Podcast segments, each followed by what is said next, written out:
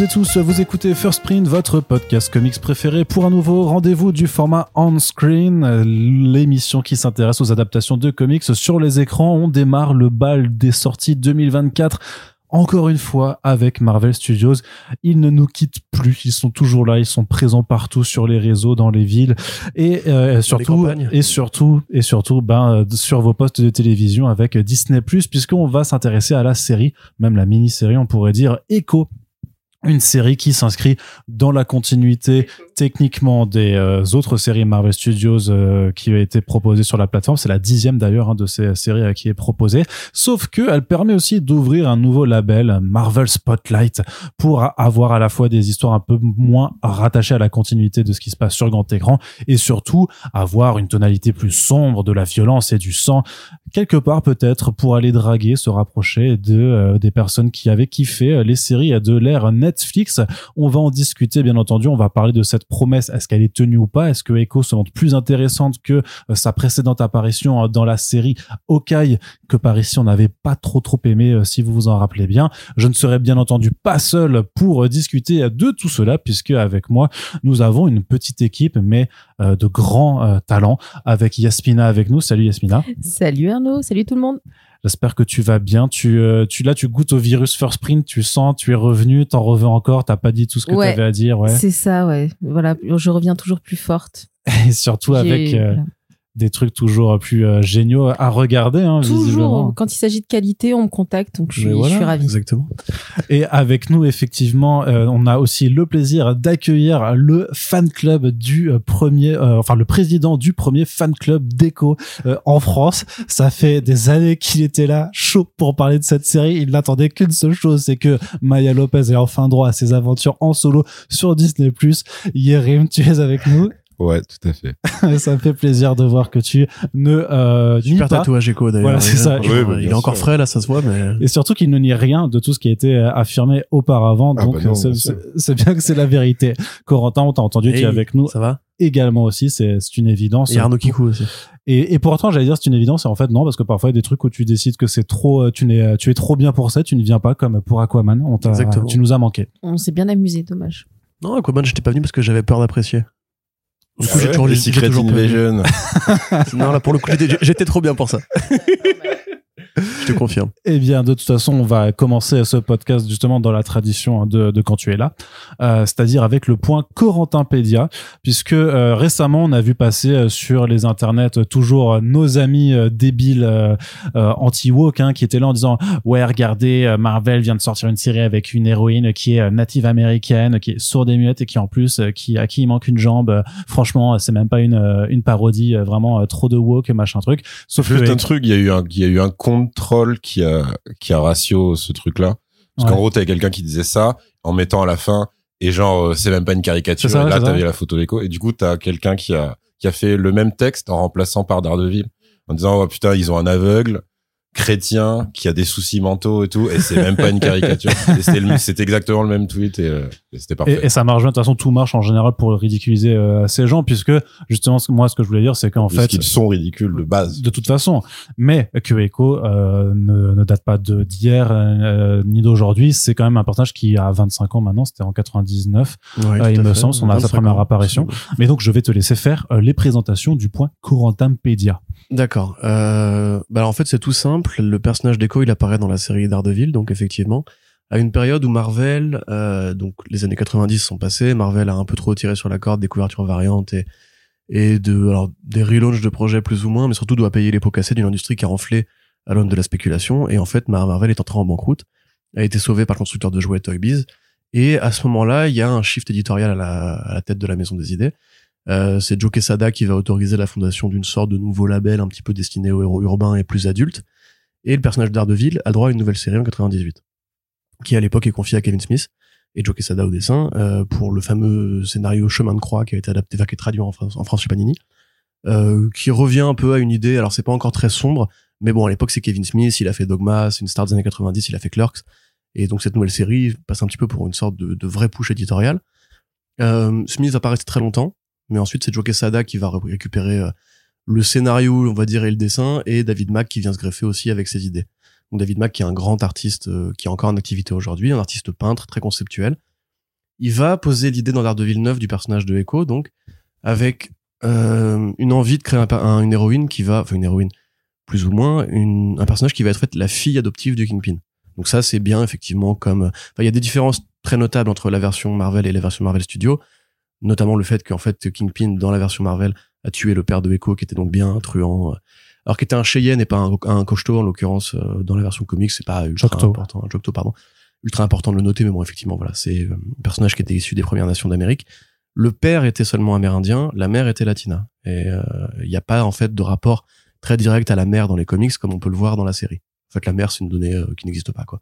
On sait juste que Maya Lopez est d'origine amérindienne et latino-américaine euh, Kingpin donc fait tuer son père, qui était un de ses hommes de main, et un bon ami à lui, mais bon, c'est Kingpin, il a des bons amis, mais il a d'abord des hommes employés.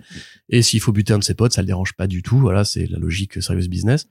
Et euh, bah, comme ils ont quand même ce lien un petit peu euh, proche entre les deux, au moment où il va faire tuer son, son pote, son pote lui dit promets-moi que tu vas prendre soin de de Echo, enfin de Maya.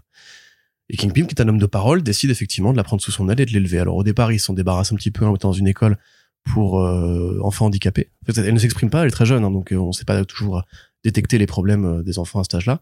Et en fait, on École comprend. publique ou privée du coup Est-ce qu'elle était à Stanislas Combien sur le classement Figaro euh, Mais je crois que non. Au départ, justement, c'est vraiment une école à la con. Et en fait, c'est sur place que euh, est donné un récital de piano pour les enfants. Et euh, Echo, enfin Maya, pardon, assiste à ce, ce, petit numéro et en fait voit très bien comment le, le mec joue va euh, se mettre au niveau de, son piano, met la main sur l'instrument de musique, et en observant les mains du, joueur, arrive à restituer, en sentant les vibrations aussi qui, qui du piano, arrive à restituer en fait euh, son, morceau de tête.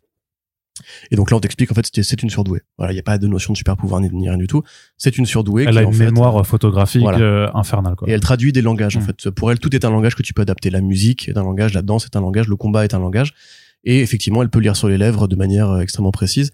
Et comme elle a cette mémoire musculaire d'athlète, parce qu'après plus tard elle va devenir une athlète, elle peut aussi parler malgré sa surdité sans s'entendre euh, de manière extrêmement précise, sans justement avoir le problème qu'ont les personnes qui sont effectivement atteintes de surdité quand elles veulent parler Juste en imitant ouais, ça et en jouant de ses muscles. Tout à fait. Alors après ça, en fait, du coup, Kingpin découvre qu'en fait elle a un, vrai talent de prodige et il la met dans une école pour enfants surdoués. Et c'est là que donc elle va apprendre euh, la, la musique classique, qu'elle va apprendre la danse classique, qu'elle va apprendre le combat, euh, le kickboxing notamment. Et donc, bah voilà, Kingpin l'élève comme un beau-père aimant, euh, d'une manière très Wilson Fiskienne. Hein, évidemment, il compte bien aussi en faire une, une tueuse en série, enfin une tueuse à gage à un moment donné. Et il lui explique qu'en fait, c'est Daredevil qui a tué son père, avec euh, photomontage à la, à la clé, etc. Ce qui à l'époque en plus devait pas être ouf, euh, parce que dans les années 2000, tu devais faire ça sur sur Paint ou je sais pas quoi, Paint Shop Pro et tout ça. C'est avec la vieille tête de Daredevil collée comme ça. Sur, tu vois, c'est lui, je te l'ai dit. oh, c'est super très crédible. On n'était pas, ouais, ça, on n'était pas sur le truc des IA d'aujourd'hui quoi. Exactement. Et donc euh, voilà, bon, Maya donc va. Il y a un numéro qui est assez joli où Maya justement fait une sorte de, de rituel. Euh, de danse parce que donc c'est une danseuse classique où on la voit qui met en scène euh, cette espèce d'affrontement qui va avoir lieu et euh, c'est là que bah, elle prend la décision donc de devenir écho. Euh, le nom du coup a des plus différentes significations. C'est l'écho parce qu'elle entend pas vraiment le son, mais elle, perçoit les vibrations. C'est l'écho de du personnage qu'elle était avant de découvrir qu'elle était trahie par euh, machin. Et aussi, bah, sa technique de combat, en fait, vu qu'elle se cale sur l'imitation de techniques de combat, c'est l'écho des combattants qu'elle a imité. Voilà.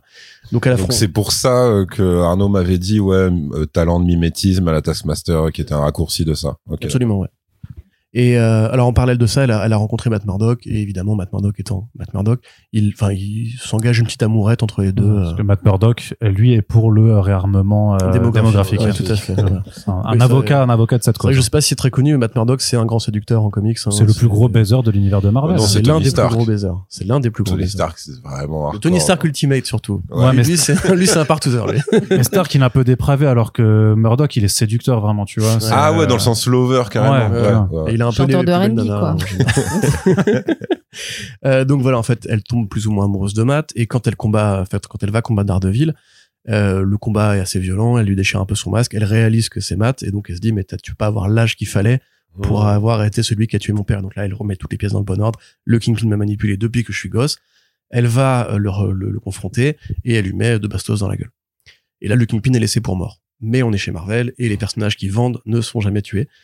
Et en fait, euh, cette idée-là, elle est récupérée par le mec qui prend la suite de Joe Quesada euh, sur Daredevil, qui est Brian Michael Bendis, qui a écrit un volume de 5 ans sur le personnage de Daredevil, qui est colossal, monstrueux, ça a influencé l'industrie à tous les niveaux, c'est le chef-d'œuvre des années 2000 de Daredevil, euh, dans lequel le personnage d'Echo revient, mais de manière très sporadique, c'est pas le truc qui intéresse le plus Bendis qui a créé ses propres personnages et tout. Et là, on va un peu la perdre de vue, c'est-à-dire qu'en en fait, une partie de ce qui est utilisé dans la série est effectivement canonique, c'est-à-dire qu'à un moment donné, elle va effectivement retourner à ses racines, euh, retrouver le chef de la tribu Cheyenne qui supervisait son père, et fait une sorte de voyage initiatique fait de rêverie amérindienne, où elle, interroge l'idée de l'animal spirituel, en fait, euh, pour comprendre qu'est-ce qu'elle doit faire maintenant de son pouvoir, de ses capacités, être une héroïne, passer sa vie à poursuivre la vengeance et tout. C'est juste que c'est un court passage en fait où David Mack est réinvité sur la série pour écrire et dessiner à la fois cet arc et euh, pour celles ceux qui nous écoutent actuellement qui vient d'être réédité dans un dans un joli format euh, ça s'appelle Echo quête de vision tout en peinture et les passages de Mack sont assez géniaux parce qu'il y a une vraie une vraie synthèse entre Quesada et Mac au niveau de la, mm. de la page. Euh, notamment, le fait est que quand Echo était toute petite, elle savait pas s'exprimer parce qu'elle était donc atteinte de surdité. Elle s'exprimait avec des dessins. Et donc souvent, on voit en fait ses pensées, elle imagine avec des dessins d'enfants en fait comment elle voit le monde. Et c'est assez très, enfin c'est assez joli à regarder, avec un décalage plutôt étonnant par rapport au, au, dessin très particulier de Quesada qui est beaucoup plus années 90 et tout. Euh, donc voilà, ce passage-là existe et donc elle décide de devenir une héroïne. Elle va devenir le Ronin. Euh, lorsque Captain America va voir Steve Rogers, euh, va voir euh, Matt Murdock et lui dit on a besoin d'un mec pour s'infiltrer dans les milieux Yakuza, pour surveiller ce que fait la main et tout. Ils envoient Echo qui s'est passé pour le Ronin. Après, bon, encore une fois, on la perd un peu de vue. Donc là, elle est membre des New Avengers. Elle va se faire tuer par Elektra, qui était pas une Elektra, qui était le Skrull Elektra avant Secret Invasion. Voilà. Elle revient et là, en fait, elle a vraiment plus beaucoup d'utilité. On la met dans la série Moon Knight avec de Bendis, encore une fois, avec Alex Malif. Et puis petit à petit, en fait, le personnage euh, bah, décélère quoi, peu d'importance. Effectivement, le problème c'est que bah, c'est une histoire qui est très intéressante. Le côté Kingpin, il a élevé une enfant. Cet enfant, bah, il se trouve qu'il l'a, euh, il l'a trahi en lui faisant croire qu'il n'a pas tué son père, etc. Et l'environnement urbain est cool, et les pouvoirs sont cool parce que Daredevil étant euh, atteint de cécité, elle atteinte sur 10, il y a un parallèle qui s'écrit entre les deux qui est super sympa. Mais ça n'a pas intéressé Bendis et personne n'a poursuivi l'idée. Là récemment, on a une nouvelle série par Tabou des Black Eyed Peas euh, qui donc maintenant est euh, bah, lui-même étant d'origine amérindienne en fait est utilisé par oh. Marvel pour être mis sur plein de petits projets comme ça euh, qui utilisent des personnages des Premières Nations. Et Benjamin Jekendoff qui est son pote avec qui il fait tous les comics qu'ils font, qu'ils font ensemble. Ouais. Et Philippe dans Phil Noto. Phil Noto, c'est assez joli, c'est une petite mini-série en quatre numéros qui est pas extraordinaire, mais si vous aimez le Daredevil de Marc polar urbain, un peu côté mystique aussi. Ouais, avec des jolis effets sur les mm. pouvoirs et tout, c'est sympa, voilà mais c'est à peu près tout ce qu'on a eu récemment sur elle et clairement Marvel a fait la série pour euh, capitaliser alors sur, quand euh, même quand même dans la série Avengers de Jason Aaron euh, elle est devenue quand même le la nouvelle hôte du de la Force Phoenix oui mais voilà on a envie d'en parler de ça non on n'a pas envie d'en parler mais pour dire quand même que peut-être d'ailleurs en, en, prévision de la mise en avant du personnage par le MCU ils se sont dit il faut qu'on lui fasse faire quelque chose dans les comics et avant de lui faire cette mini-série avec Daredevil, ils ont quand même fait ce truc-là de lui dire bon bah tu seras la nouvelle hôte de la Force oui, Phoenix. Après, quand ils ont un personnage féminin secondaire et qu'ils savent pas trop comment l'étoffer, il y a la Force Phoenix qui déboule à un moment. Quoi. Bon, J'irai pas jusqu'à caricaturer ça comme ça, mais ça quand même. c'est quand même pas un passage très mémorable des, des, Mais cest après, les persos ne survivent jamais à ça. Pas, pas dans le sens ils sont morts, mais dans le sens ils sont pas. Enfin, genre Madeleine Prior post ça, bah, elle n'existe plus oui, et puis même ce, ce rôle. crossover récemment. ouais, mais tu vois, c'est, il a fallu attendre très longtemps, quoi, tu vois. C'est pas quelque chose qui va rester mémorable, mais oui, vas-y, Yasmina. Désolée, je vous coupe. Non, non, vas-y. Euh, du coup, Echo, Maya Lopez, elle a des pouvoirs non, non, non, non. C'est juste Donc elle n'a pas de pouvoir. Bien sûr. Bah, en fait, c'est euh, tout l'aspect mystique de la série n'existe pas. N'existe pas. Même le, le, coup de pardon, à aucun moment est devenu mutant, aucun, enfin, il n'y a pas eu de changement du lore euh, tout au long. Bah, à part cette histoire de Force Phoenix, mais du qui n'est pas abordé. Non, non, et même le côté de la jambe métallique, euh, a priori, c'est un rajout. Enfin, si je dis pas de bêtises. Oui, parce qu'elle est, vraiment euh, amputée, l'actrice. Voilà, oui, bien sûr. Mais ça, à la limite, c'est pareil. C'est, Dans, dans, dans les comics, elle est pas du tout. Elle a ses deux jambes, c'est ça? Oui. Ah, d'accord, ok. Oui, oui, bien sûr. Bah, tu la vois. en fait, le personnage quand il est créé, c'est aussi une femme, une femme fatale. Et donc il y a beaucoup de scènes assez sexy où elle danse, etc. Elle a des. Ouais, donc une handicapée peut pas être sexy, c'est bien ça quoi. Oui, c'est ce que, je es en train de me dire. Fais gaffe, tu sais très bien qu'Akiri, tu pourras pas gagner à ce jeu. Il te fera toujours dire ce que tu veux pas entendre. Mais donc en fait, voilà, c'est Echo, c'était une idée originale de David Mack qui avait envie de pousser ce personnage à dans ville parce que c'est un environnement de de femmes guerrières qui sont fortes, qui sont stylisées. Il y a Après, il me semble que dans ses cours, euh, il, enfin, il a aussi quelque chose par rapport à la culture amérindienne aussi. Il, il s'implique là-dessus. Hein. Je sais que c'est pas, c'était pas sorti nulle part. Parce que c'est vrai que c'est pas si nouveau chez Marvel. Il y a des personnages amérindiens qui existent depuis toujours dans les X-Men et tout. Euh, là, ils bah, Thunderbird euh, dans les. Euh, ouais. euh, dans l'univers Marvel Studios, donc. C'est poser la question, je pense simplement de trouver des personnages qui pouvaient mieux représenter la diversité des comics justement, qui est donc, comme l'a dit Arnaud, très ancienne et pas tout à fait nouvelle. Mais chez Marvel, on a commencé par les héros masculins et blancs, euh, voilà, c'est comme ça. Et donc ils se sont dit, oui, Echo, euh, il y a un potentiel, il y a une idée qui effectivement est originale. Pourquoi ne pas aller par là? Et ils ont utilisé une idée qui était donc celle du euh, volume des New Avengers, où en fait, quand elle devient le Ronin, après avoir été euh, ressuscitée, je crois, elle transmet en fait cette identité du, costume du Ronin à Clint Barton.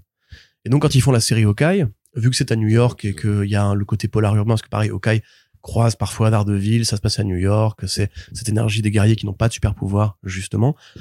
Euh, pour dans l'univers Marvel, on dit qu'en fait Clint Barton après euh, le deuil, parce que toujours pareil, dès que les mecs sont en deuil chez Marvel Studios, ça devient des gros psychopathes. Euh, Doctor Strange, Wanda, etc. Voilà. Euh, lui, en fait, il a passé cinq ans à bousiller du vilain. Et il se trouve que essentiellement est, asiatique. Exactement. et amérindien du coup. on t'explique que c'est lui qui aurait buté le, le, père de Echo, qui en fait dans la version Marvel donc était a élevé Echo jusqu'à son, son, son statut d'adulte. Euh, et qu'il a pu faire ça parce que Kingpin avait fuité des informations qui ont permis au Ronin de buter précisément cette base-là, donc Kingpin est responsable euh, du bordel. Et dans cette version-là aussi, Echo a été entraînée pour être une guerrière. Déjà, elle ne communique pas, elle est, elle est vraiment euh, muette, contrairement à la version comics. elle a donc ce côté handicap de la jambe, et elle a toujours été élevée plus ou moins dans, dans les milieux illicites. Alors que normalement, justement, elle n'est pas mm. tout à fait au courant de ce que fait le Kingpin en dehors de, d'être un, un beau-père sympathique, tu vois. Là, il y a vraiment ce côté, c'est une guerrière, c'est une truande, euh, c'est une tueuse à gages. Et voilà, ça fait depuis très longtemps qu'elle bosse pour lui. Il profite du time jump pour justifier le fait qu'elle apparaisse un peu du néant.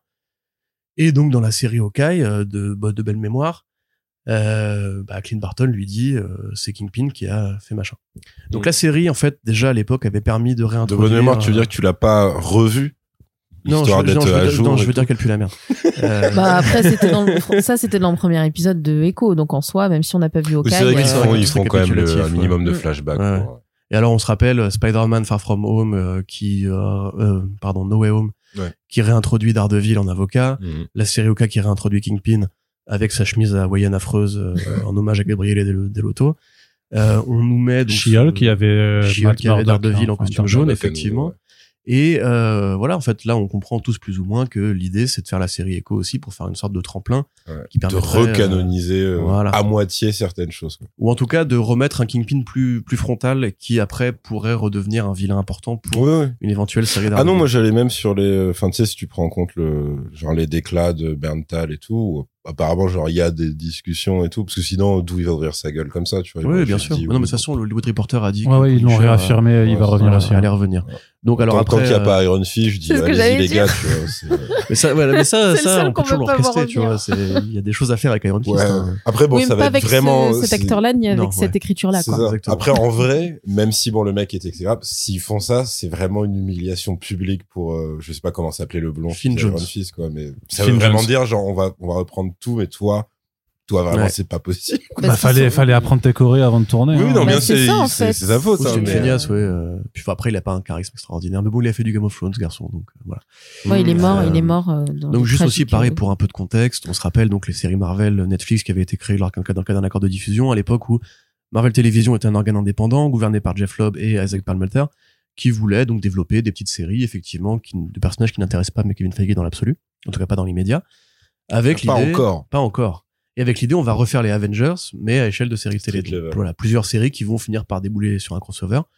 La série d'Ardeville passait pour la meilleure de ces quatre séries, enfin cinq séries avec Defenders.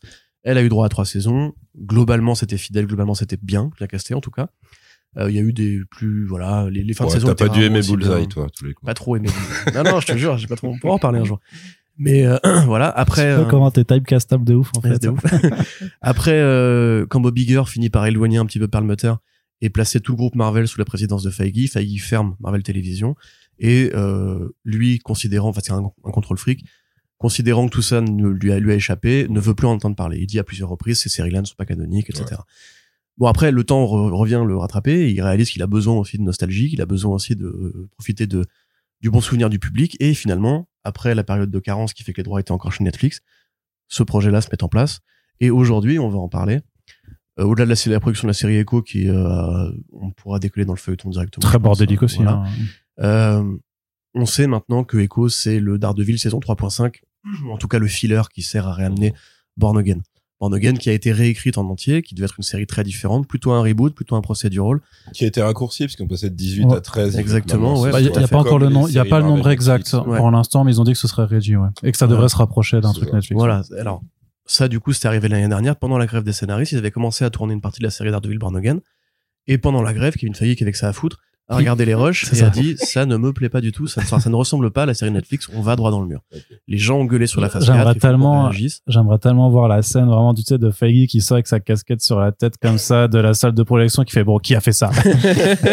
surtout le pire c'est que ça doit être des gens qui pensaient lui plaire en faisant ça parce que en termes de délai, ça, ça date d'avant le, ouais. terme total de maintenant on veut du sombre urbain. Ouais, ils ont dû faire plein de blagues à la con comme The Flash. Bah oui, bien et, sûr. et déjà à l'époque, on me disait il y aura pas Deborah Ann Wall qui jouait Karen Page, il y aura mmh. pas Elden Henson qui jouait euh, Foggy, Foggy Nelson. Et là on dit ils vont revenir. Exactement. Charlie Cox qui disait c'est un reboot la série. Et finalement, en fait, dans, dans cet intervalle-là, ils décident de tout reprendre à, à zéro, de repenser leur modèle de scénario de, de série télé, en prenant un showrunner qui est le showrunner de la série Punisher de l'époque Netflix.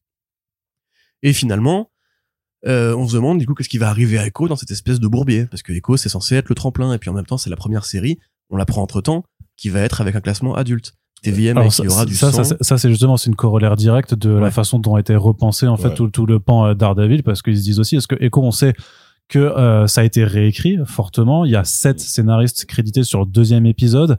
On sait aussi de ce qui s'est raconté que clairement à la base euh, devait y avoir au moins six épisodes et pas cinq. Donc il y a quand même l'équivalent d'un épisode entier. Alors même si parfois ils font qu'une demi-heure, euh, c'est il y a quand même tout un pan de l'histoire qui a été réécrit. On a vu même qu'en fait il y a un des plans du tout premier trailer euh, dont l'image a complètement disparu euh, de, de la série au, final.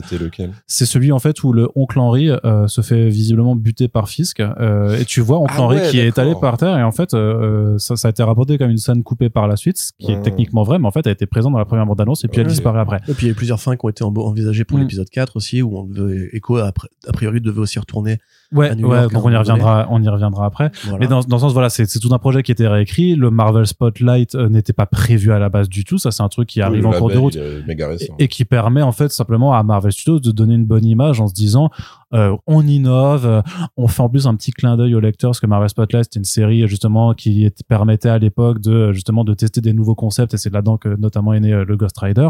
Donc là, on dit, bah, on fait un petit peu pareil, on met un spotlight, donc un, un coup de projecteur sur des personnages un peu plus secondaire, mais avec voilà une tonalité plus. Euh, Même le logo est très euh, vintage. C'est quand t'as le truc Marvel et mais c'est mais c'est du marketing en fait mais mais c'est que du c'est que c'est que du storytelling quoi. C'est le Marvel Special Presentation là qu'ils ont fait pour le, le, Wolfman j'allais dire.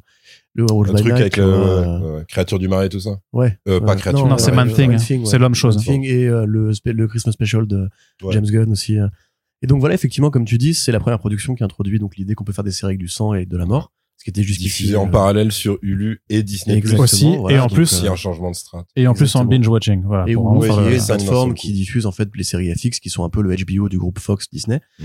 euh, donc c'est super triste dit comme ça non, elles sont bien les séries, les séries FX, ça va. ah, tu parles juste des Marvel Netflix en gros. Oui, oui, oui. Ok, ah pas les séries Netflix en général qui. Non, non, non, les séries FX. FX. FX. Ah, FX. Non, non, non, tu vois, ça c'est ton bonnet. Voilà, tu entends pas J'avais vraiment compris Netflix. Ouais, c'est un peu dur et tout. Alors là, du coup, du coup, pour le reste de la prod, il faudra en parler en partie spoiler, je pense. Oui, oui, plutôt, ouais. Voilà. Donc euh, la série sort en binge watching, comme tu dis, c'est assez étonnant. Apparemment, elle a fait remonter les chiffres des précédentes saisons de Daredevil sur Disney+. Euh, on peut aussi se souvenir qu'il y avait eu une sorte de changement de nom sur la série Jessica Jones à un moment donné, euh, qui était passé de Jessica Jones à aka Jessica Jones sur Disney+. À l'époque, on disait bah ça veut dire qu'ils vont essayer d'amener l'univers, etc. Et bah dans l'intervalle, je donne Donofrio maintenant et la promo. Après, Corentin ne le dit pas, mais ça a aussi fait augmenter les, les audiences de Hawkeye. oui, tout à fait. Bien sûr. on veut avoir les premières scènes en entier qu'on voit dans les flashbacks. et là, si c'est les mêmes gars qui ont enchaîné avec Daredevil, ils vont dire ouais, mais attendez. Putain, vous faites les mêmes fans, c'est incroyable. Parce que je non, mais tout, le monde, tout le monde, tout le monde a clairement dû dire. Et du coup aussi dans la campagne de promo, on recanonise l'idée que c'est effectivement le même Pinking Pin canonique en reprenant des images de Daredevil. Le flashback euh, enfance, en gros, avec le mur, le tableau. C'est ça. Donc c'est euh, c'est tendrait à vouloir dire que du coup parce que ça, il me semble que ça aussi fait augmenter les audiences du Punisher. Oui. Et c'est pareil, c'est uniquement parce que c'est aussi un bah ils ont dû le voir dans Daredevil saison 2 et se dire attends mais du coup lui aussi est Bio Kingpin. Oui oui oui, il y, a, y, a eu un petit push. moi, ça m'a donné envie de revoir euh, Daredevil, de revoir Punisher. Je pense que c'est aussi les gens qui se sont dit ah c'est vrai que c'était bien ça. Allez, je vais je vais me les refaire. Là, j'ai envie de me les refaire là. À part Iron Fist. Et aussi. Euh... Pardon, Mina, Oui, non, mais c'était bon. Oui. Et aussi dans la dans la bande annonce, on voit Daredevil en costume rouge et pas en costume jaune, contrairement à Chiol. Ouais, tout à fait. Donc vraiment, ça, ça, ce storytelling pour dire, hey, vous avez kiffé quand même ces séries d'il y a 10 ans, parce que c'était 2014, hein, Daredevil, c'était il y a, il y a 10 ans. Et, donc, oh, clairement, c'est en train de. Moi, je pense même qu'ils regrettent. Alors, par contre, si vous faites une discussion, on parle, ça va être compliqué. Il y a 9 ans, en gros, il y a 9 ans, je pense. Non, 2014. Hein. Daredevil saison, c'est euh, Daredevil saison, c'était 2014, je me rappelle très bien. Euh, Yasmina, je vais me tourner vers toi pour entamer euh, cette partie euh, tour de table où donc on va exposer euh, nos avis sans spoilers absolument aucun, sachant donc que toi, tu l'as sous-entendu juste avant, tu étais fan de la période Netflix, en tout cas de la série Daredevil. Ouais. Est-ce que Echo t'avait un peu charmé dans Hawkeye? Est-ce que t'attendais quelque chose de ça? Est-ce que le storytelling sur le Marvel Spotlight, ça t'a parlé un petit peu? Bref, quelles étaient tes attentes et quel a été ton ressenti? Euh, alors, quand j'ai vu le trailer de Echo, je me suis dit, ok, pourquoi pas si on revient sur l'ambiance Marvel Netflix, moi qui m'avait beaucoup plu, j'étais vraiment Yankee, euh, j'attendais toutes les séries avec impatience, donc j'étais vraiment à fond dedans. Euh, je me suis dit pourquoi pas. Quand je l'ai vu dans Hawkeye, j'avais quasiment plus aucun souvenir deux jours après de son personnage. J'ai trouvé l'introduction assez, assez, assez, mal faite en fait. Hein. C'était, c'était quand on connaît pas le personnage, on comprend pas d'où il sort et euh, et c'est vrai que moi, elle m'a pas laissé de traces non plus. Je trouvais pas l'actrice très charismatique, mais en même temps, elle avait pas grand chose à, à faire, la pauvre. Donc c'est pas forcément de sa faute. Et euh, là, Echo, on va dire que mes attentes étaient pas élevées. Moi, ce que j'attendais, c'était une série correcte. Voilà, je veux juste voir une série correcte et euh, au final, euh, ça se regarde bien. J'étais ravie de revoir euh, Donofrio en Wilson Fisk. C'est toujours un plaisir de le voir superbement cabotiné. j'adore, vraiment, j'adore ce qu'il fait du personnage. Mais j'ai ressenti pas mal de, de, pas de frustration, mais je suis restée sur ma faim. Voilà. Je suis restée sur ma faim. C'est trop court.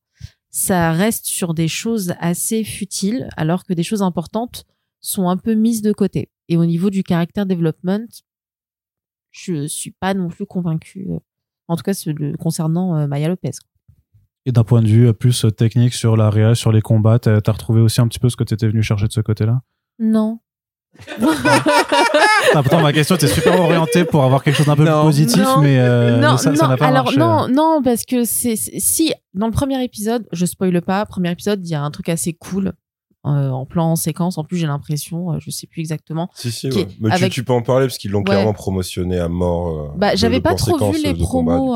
j'avais pas trop vu les promos, donc j'ai trouvé ça cool. Je fais ok, sympa. Mais j'ai déjà vu ça en 2014 ou 2015. C'était dans bah saison 1, le couloir et. c'est ça, c'est un. Qui reprenait déjà Old Boy, qui reprenait déjà des trucs. Les Red, ouais. C'était compliqué. Quoi. Donc au final, oui, c'était cool, mais j'ai déjà vu ça. Donc en plus, c'était il y a 9 ans. Donc, apparemment, en 9 ans, c'est fou. Mais donc, ça révolutionne pas grand chose. Et sur les autres épisodes, niveau réel, niveau. C'est joli. Je vais pas dire que c'est laid, mais il y a quand même. C'est quand même très peu inspiré, je trouve, surtout compte tenu de, du fait qu'on va s'intéresser beaucoup plus aux origines de, du personnage principal et qu'on pouvait aussi un peu plus jouer avec, euh, avec les couleurs, avec euh, la scénographie. Avec, euh, voilà. C'était un peu terne à mon goût. Donc ton projet de tatouage éco, tu t'as abandonné quoi Non, j'ai annulé. Annulé, ouais. Hélas. Très, très dommage, très très dommage. Yérim, je me tourne vers toi. Euh, toi, forcément, je, je, refais la vanne, hein, mais euh, président du fan club d'écho, euh, je me rappelle très bien qu'on en avait parlé à la fin de Hawkeye, où toi, tu, tu voulais, t'attendais des choses de ouf avec ce personnage. Là, tu disais, est-ce qu'elle va faire euh, du monocycle en faisant du jonglage sur, sur un fil en suspension? Beaucoup d'attentes donc pour le personnage.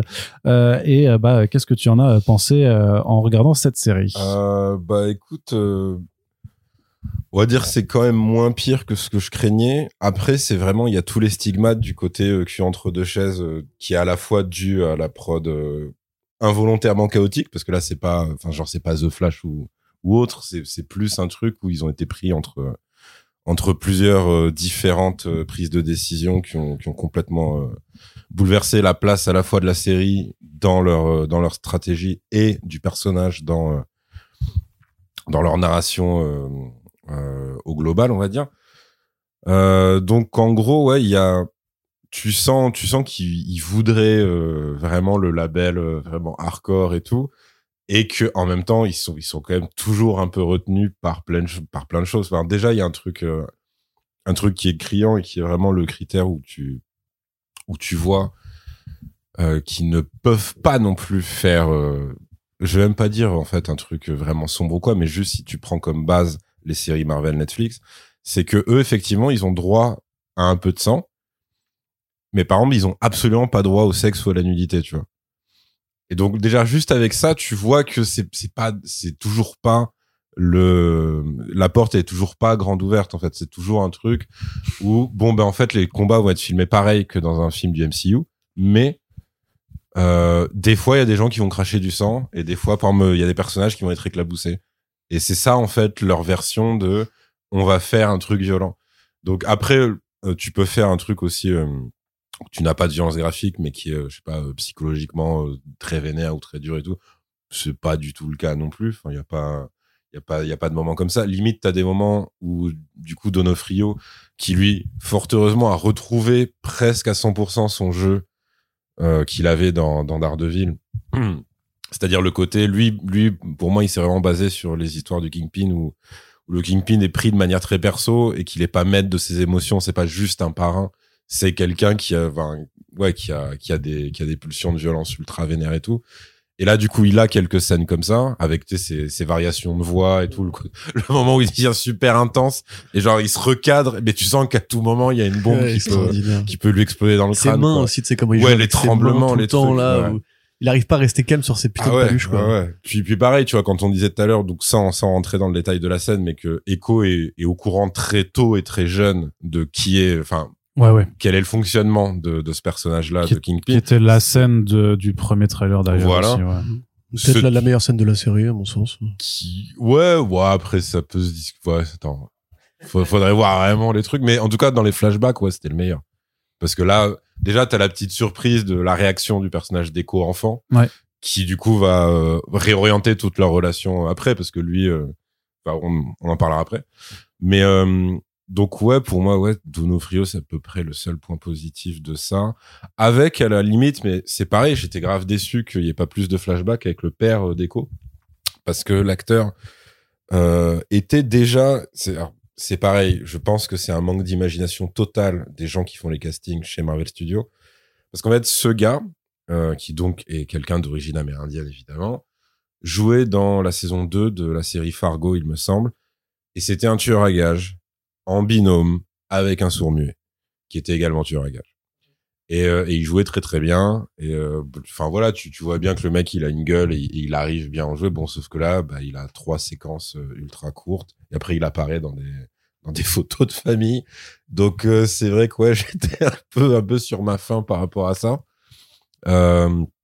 après le, je trouve que la gestion du handicap dans le sens sourd muet euh, de Echo est plutôt plutôt bien foutu. Euh, et c'est d'autant plus étonnant qu'ils réussissent ça et que pour moi ils foirent complètement le côté indien. Je compte, compte pas le côté jambe parce que là pour le coup c'est comme dans Hawkeye, c'est-à-dire en fait c'est une combattante qui a tellement l'habitude de ça qu'en fait c'est même plus un handicap. C'est juste limite ça l'aide dans une séquence en plus que ce soit pas sa vraie jambe. Donc euh, là pour le coup c'est limite ça dit un truc symbolique après parce qu'elle se fait remplacer par quelque chose qui est plus genre aux couleurs c'est du symbole euh, de, de sa tribu, etc. d'extension dorée. Ah, après, là, le, le, fait est aussi que euh, Cox est donc euh, réellement, oui, elle est réellement comme ça, bien sûr. amputée, mais surtout enfin que euh, alors elle a quand même des doublures cascades, mais elle, réalise la plupart de ses chorégraphies de combat parce qu'en fait c'est c'est aussi quelqu'un qui s'entraîne et qui est capable en fait de faire tous ses mouvements malgré son handicap et après justement pour le plan séquence dont Yasmine a parlé là c'est clairement de la figuration de de d'autres gens parce que vu ce qu'ils lui font faire c'est pas c'est pas une actrice de base qui peut faire ça même. Ouais, mais justement, mais c'est une, c'est c'est enfin c'est elle est, elle s'entraîne à tout ça parce que moi j'avais assisté. elle fait des coups de pierre tournés sur Daredevil. Je pense pas que ce soit à l'Aquacos. Surtout que c'est précisément les plans filmés le plus loin possible quand elle fait des trucs comme ça. Quoi. Bah vraiment à vérifier parce que j'avais assisté à un, press junket en ligne où, euh, où, elle disait ça quoi en fait que qu'elle faisait quand même aussi une, bonne bah, partie. On m'a rapproché, moi j'y crois totalement. Ouais. Quand elle se met vraiment à faire oui le coup de pied le coup de pied le high kick là je le vois mais en plus qui est très chorégraphié pour le coup tu le sens qu'il est ouais, ouais, effectivement pardon je t'en mais non mais après après donc du coup et ça c'est pas étonnant que ce soit comme ça. Mais par contre ce qui ce qui vient étonnant c'est que je trouve qu'il se foire complètement sur ce qu'ils font de sa dernière caractéristique qui est donc le côté amérindien. Et là ouais c'est là où c'est triste c'est que y a ils ont quand même une malédiction c'est que donc à chaque fois qu'il y a une actu autour de Scorsese, il y a toujours des journalistes qui lui refont parler de Marvel Studios et des films de super-héros, ce qui fait qu'il se re-retrouve à redire la même chose. Et là, il se trouve que bah, très récemment, en toute fin d'année 2023, c'était Killers of the Flower Moon. Donc c'était littéralement Scorsese qui s'attaque à euh, l'histoire, enfin une certaine histoire des Amérindiens. Et, donc là, t'as Echo qui arrive. Euh, et si, si je fais genre toutes les promesses, dire que tu imagines que t'es, je sais pas, un fou furieux, genre au hasard qui a une faillite, qui fait ouais, on va le prendre sur son terrain. Et tu sais, tu regardes Echo, tu fais waouh, c'est quand même, c'est là pour le coup, c'est sa version Walt Disney. Même si c'est con parce qu'il y a des micro scénettes sur la gentrification, sur les touristes complètement stupides qui viennent acheter des trucs. Mais en fait, ça leur sert de bouche-trou entre deux scènes et tout, et ça ne revient jamais. Pareil, t'as, on va dire, euh, le sous-boss côté méchant qui est un mec avec une gueule très identifiée, qui a, qui, qui a un éternel second rôle méchant de plein de films, voire même d'ailleurs dans des films d'horreur et tout. Euh, lui a un côté très méprisant par rapport par rapport aux Indiens. Et euh, mais c'est pareil, c'est en fait c'est juste parce qu'il est méprisant avec tout le monde. C'est pas un truc qu'ils ont qu'ils sont amusés à creuser ou quoi. Donc ouais, c'est et puis après pareil, tu vois, juste des détails. Si t'es pas au courant, tu vas même pas tilter. Mais quand euh, un King, bah ou ça c'est pas du tout un spoiler. Le Kingpin dit à Echo, ouais, genre je te laisse tant de temps pour te décider. Euh, moi je loge au casino machin parce que évidemment vu que c'est une réserve indienne ils ont un hôtel casino de luxe qui est leur seul euh, gros truc de rentrée d'argent et tout mais ce qui est pas du tout exploité non plus tu vois mm. et on pourrait dire ouais mais attends ils ont pas le temps ou genre là à ce moment-là ça devient des documentaires mais en fait non parce que même une série de bourrin total comme Banshee ils arrivaient en fait à jouer autour de ça ah, c'était vachement bien traité dans Banshee en plus et hein. ouais c'est ça tu vois c'était ça devenait un point central et tout euh, en tout cas pour autour de certains personnages.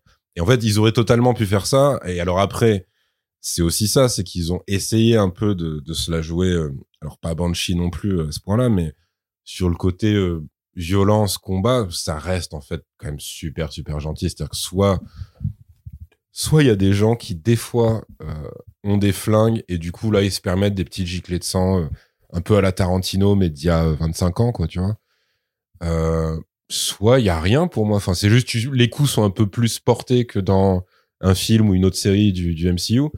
Mais sinon, j'ai pas vu non plus une différence incroyable euh, du traitement de la violence. Bah, ils savent pas encore faire, quoi. C'est tout nouveau pour eux. Ce qui est super, parce, que, tu peux embaucher des gens qui savent faire. Oui, mais, mais surtout parce que le label a été inventé de toutes pièces euh, en pleine production et que vu que la série n'était pas, je veux dire, c'est comme si, euh, enfin, je veux dire, le, le projet n'était pas pensé comme ça au départ. Donc, tu inventes ce label en disant bon bah ça va être plus sombre, plus violent. Bon, on a quoi comme rush? Parce qu'on va pas refaire toutes les scènes de baston non plus. Euh, bon bah on a ça, bah vas-y rajoute du sang numériquement. Je trouve que tu, tu le vois, il y, a des, enfin peut-être que c'est moi qui suis parano, mais je trouve des fois la caméra qui s'attarde sur un corps qui vient de se faire chlasse, tu vois. Moi genre t'as vu, il est mort. Ouais. Tu vois, t'as envie de dire ouais, mais j'ai bien compris qu'il était mort. Bah, typiquement, il y a un truc, j'allais dire au bowling, pas du tout, au truc euh, patin à glace. Ouais quelqu'un qui se fait shooter et il y a un plan bonus où il recrache un dernier truc de sang et tu fais genre là c'est vraiment le truc eh vous avez vu? On l'a fait hein, quand y a du sang, hein. Et là, ouais, c'est toujours pas suffisant. Et c'est trop appuyé pour un petit truc nul en fait. Donc voilà, il y a ça. Euh, après, je trouve que il y a comment dire, il y a une construction euh, qui qui pareil a pu être rajoutée euh, a posteriori, enfin en tout cas au dernier moment.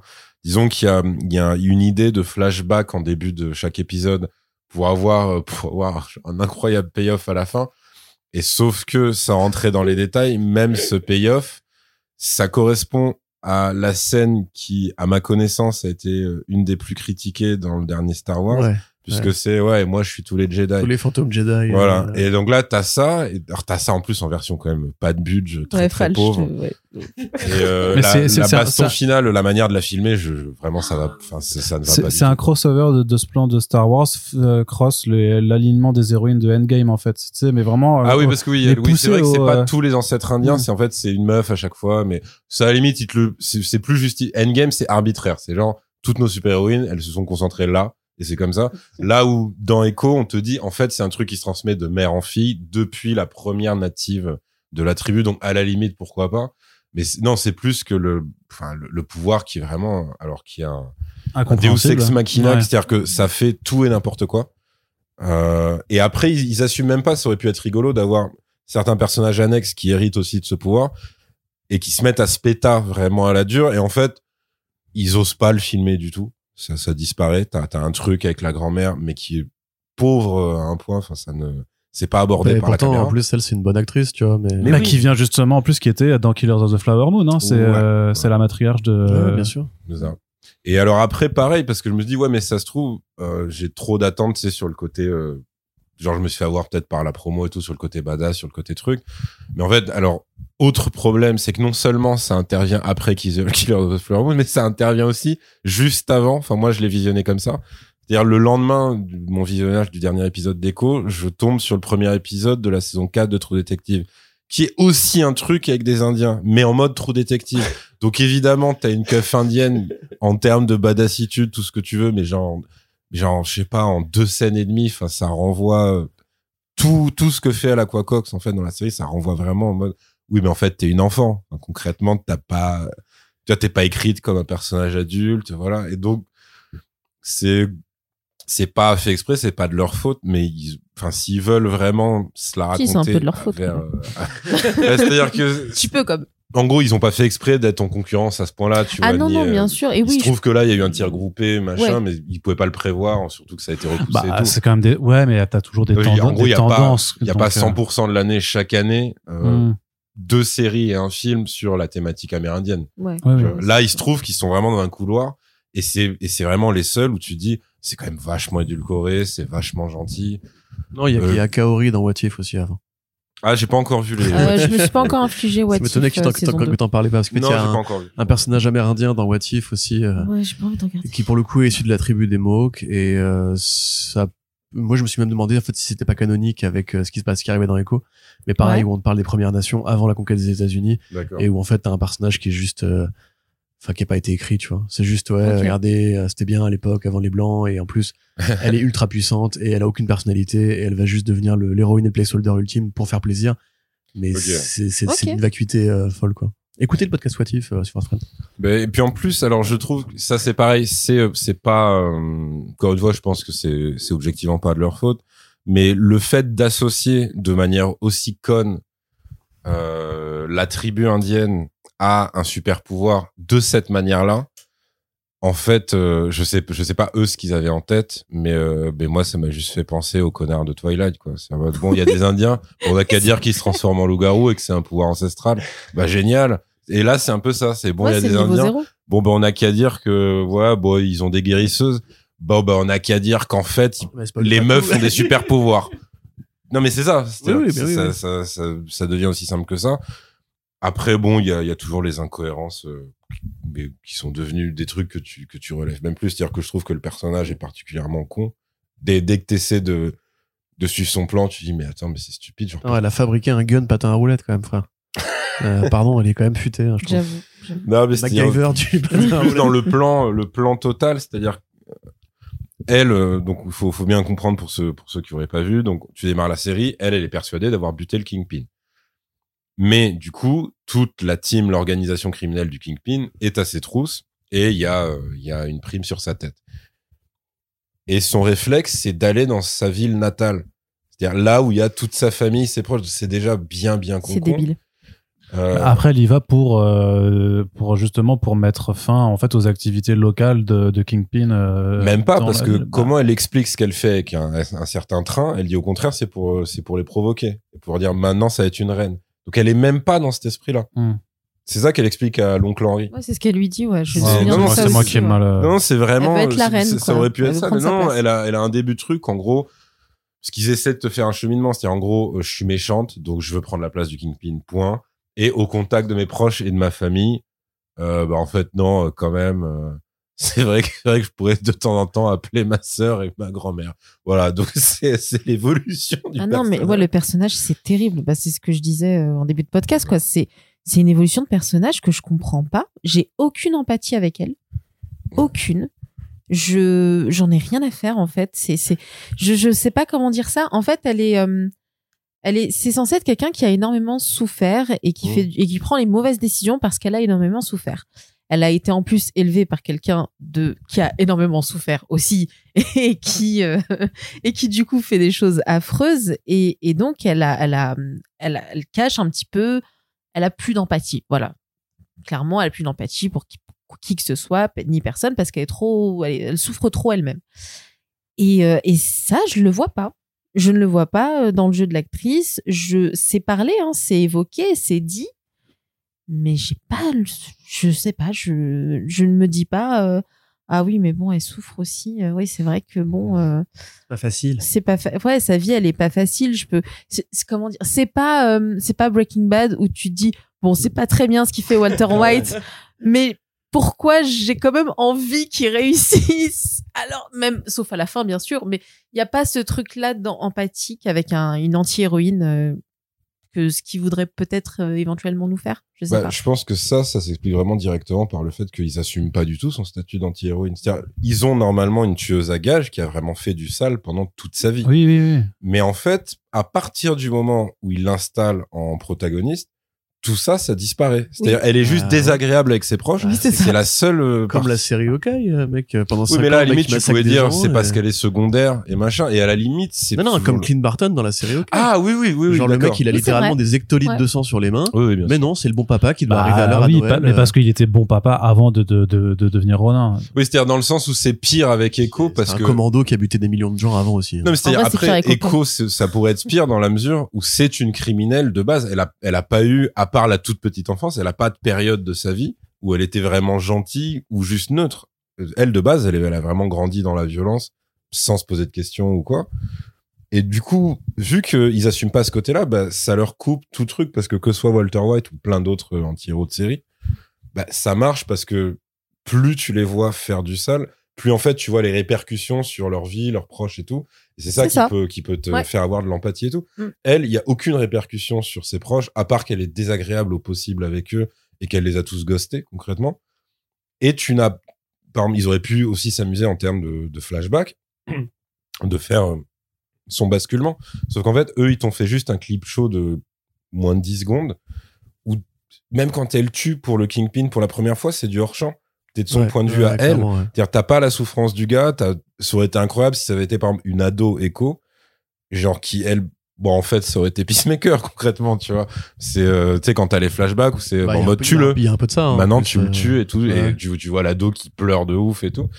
Bah, ça aurait été ça, mais ça, ils peuvent pas, en tout cas pour l'instant, ils veulent pas assumer ce, ce, genre de, ce genre de scène. Bah, puis Peacemaker, c'est pareil, tu vois, c'est pareil, c'est le retour au, au bled, entre guillemets, avec ouais, le c'est pour ça que ça aurait pu être ça. Il y a vraiment ce côté un peu plus americana, tu vois, avec euh, l'idée de la famille, de tradition, du petit bled de, de redneck, etc. Enfin, moi, je me suis vraiment, j'ai pensé à Peacemaker en regardant la série. Je me suis dit, mais c'est fou quand même que, quoi, deux ans après, les mecs sont encore là avec cette espèce de pudeur de nos, nos héros ils tuent, mais il faut quand même que ce soit des héros, donc on va éviter. Moi, le plan dont tu parles, le clip show, mmh. qui résume toute sa carrière de tueuse à oh. je l'ai trouvé, euh, c'est honteux, quoi. Enfin, bah, c'est vraiment, c'est, on s'en débarrasse comme ça, quoi. Enfin, c'est honteux, enfin. Mais enfin. J'attends qu'Irim termine, t'inquiète. Non, mais c'est, comme t'as dit, c'est, on s'en débarrasse comme ça, et après, on compte sur, euh, le, l'espèce de pacte implicite euh, avec le spectateur pour dire, euh, bon, voilà, ça, on peut pas vraiment vous le montrer, mais essayez d'imaginer qu'elle a fait vraiment des horreurs. Ouais, voilà, c'est ça qui est chiant, quoi. C'est, tu peux pas construire un truc sur ça. Mm. Et, et après, donc, attends. Ouais, donc. il, a, des notes, hein, je, ouais, vous, ouais, je vous explique. Euh, bah après, en fait, il y a Il y a évidemment bah, la, la question, enfin, c'est pour ça que vous m'avez fait venir, c'est sûr, parce que je me suis renseigné pour le coup sur euh, vraiment sur le pub de Echo, mais par là, je veux pas dire les choctos, je veux dire vraiment les, les gens du cirque. Et donc, en gros, genre par rapport à ce qui m'avait déçu dans son exploitation dans Hawkeye, là c'est elle euh, le personnage principal, genre où est-ce qu'on en est rendu? Et c'est vrai qu'au faisait le premier épisode, il y a quand même une promesse incroyable puisque bah elle a un nom qui a une patinoire. Donc, tu te dis, elle va forcément faire à un moment de la série des dingueries sur la patinoire. Et, et après, j'y ai cru, puisque l'épisode 2 ou 3, 3, 3, le 3, c'est 3 avec la, la base. elle est donc séquestrée avec euh, sa sœur et, euh, et l'oncle C'est pas sa, Henri. c'est pas sa sœur, c'est sa, Sa cousine. sa cousine. Sa cousine, ouais, sa cousine, ouais. pardon. sœur, ils disent euh, t'es ma sœur et tout. Ouais, oui. Ouais, sœur de cœur, mais oui, mais dans la famille, c'est sa cousine. cousine, pardon. Et les, les, les trois, euh, les trois méchants qui sont, qui sont des pieds nickelés, parce qu'en gros, c'est, euh, c'est le mec qui nettoie les patins à glace, plus deux, deux rednecks white Ouais, trash, ouais, euh, ouais, son pote à lui.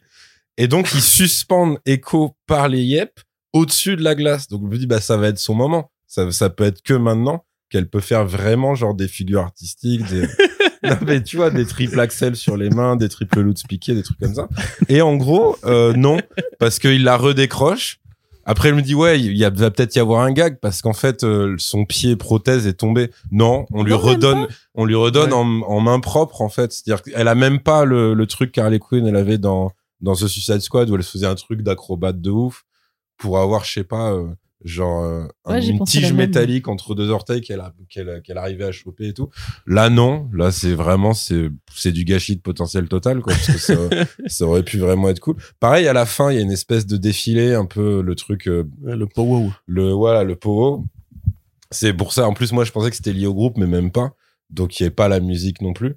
Mais en gros, euh, ouais, euh, parce que je m'étais, je m'étais réécouté le best-of de Po pour préparer la série et tout. En fait, non. mais, euh, mais en gros, ouais, là, c'est pareil. Juste, euh, elle défile en tirant la gueule dans cette tenue traditionnelle, donc qui est sa tenue de super-héroïne maintenant. Oui. Et après, euh, je m'étais dit peut-être pour le train, parce que, bah, parce que pareil, train du cirque. Donc tu peux, tu pouvais imaginer des trucs de wagon en wagon et tout. Moi, j'ai la Indiana Jones 3. euh, Ouais, c'est ça, tu vois. Et euh, je me suis dit peut-être, tu vois, il y a, y a un bébé éléphant dans un wagon, ou alors des tigres, des trucs comme ça. Et en fait, non, non, c'est que des trucs métalliques. En plus, elle ne traverse pas les wagons, elle est juste au-dessus, et ensuite elle est en dessous. Et ensuite, elle perd, enfin, en fait, elle est plus en mode Tom Cruise dans un Mission Impossible Oui, oui. que, que, que clown d'anniversaire. Et donc, ça, c'est vrai que c'était, c'était, c'était plutôt, plutôt, plutôt très décevant à ce niveau-là. Donc voilà. Voilà. Mais ceci dit, il y a un personnage qui sauve un peu le truc, alors qui est un énième second rôle indien, parce que malheureusement, en fait, tu t'aperçois aussi que aux USA, en fait, ils doivent être un cercle fermé de peut-être 20 acteurs-actrices à tout péter, qui se partagent tous les rôles d'Amérindiens dans tous les films et toutes les séries. Mais celui qui fait son grand-père, Ok, ouais. et qui, en fait, genre, il y a une scène incroyablement gênante où il y a la grand-mère qui revient dans son magasin et il lui fait Et du rentre dedans Ouais, ouais, ouais, bizarre. Et c'est, parce qu'au début, je suis, attends, pourquoi ils font ça? Tu sais, il fait vraiment genre des mimes et Ouais, il tout, du bassin. et.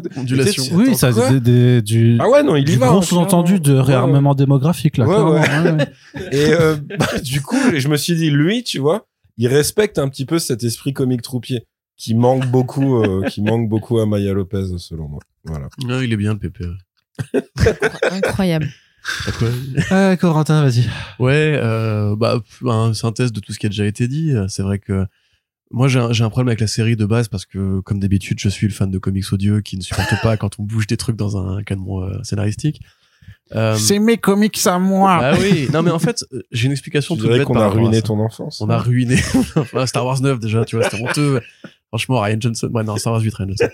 Mais euh, non, non, tu vois, c'est euh, pourquoi? Parce que si tu veux, genre les comics, on sait pourquoi c'est bien, parce que ça a été prouvé, le lectorat, il a validé ou pas validé ce qui a été fait, Euh, et entre guillemets, les personnages ils survivent s'ils sont appréciés, s'ils ont un truc à raconter, sinon ils disparaissent. En l'occurrence, Echo, tout le monde s'en souvient, tout le monde en garde un bon souvenir de cette période de- des comics d'Ardeville. Euh, et donc on sait qu'est-ce qui marche dans le personnage. Le côté ultra artistique de David Mack, le côté danseuse, le côté son rapport très paternel au Kingpin et tout. Alors en plus oui voilà, elle aurait pu faire de la danse aussi pareil. Bah oui. Euh, mais là quelque part, si Marvel commence à se dire ok on s'en fout en fait des comics et on va faire un truc nouveau, c'est plus juste des adaptations de comics, c'est des producteurs de contenu original. Et donc il faut que ce qu'ils produisent d'original ce soit intéressant. Et en l'occurrence c'est pas le cas.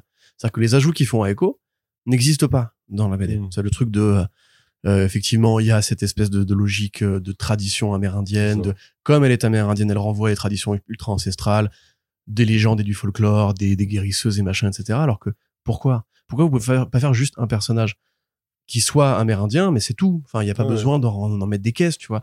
L'Ardeville, euh, il est d'origine irlandaise. On ne dit pas que ses pouvoirs, c'est un Corrigan ou un, un Leprechaun qui est arrivé, qui a dit maintenant c'est bon, tu vas entendre super bien. tu vois, je suis là, mais je suis désolé. Oui, mais c'est vrai. Tu vois, Batman, c'est pareil, c'est pas un culte de chauve-souris qui lui a donné ses pouvoirs. Enfin, ça arrive. il y a eu des horribles, il y a eu des horribles réécritures. C'est vrai, que ça existe aussi. Mais en tout cas, au cinéma, généralement, on comprend juste, bah voilà, quand il était petit, il a eu peur des chauves-souris dans la, dans la cave en dessous de sa maison. C'est un traumatisme qui est associé à l'enfance.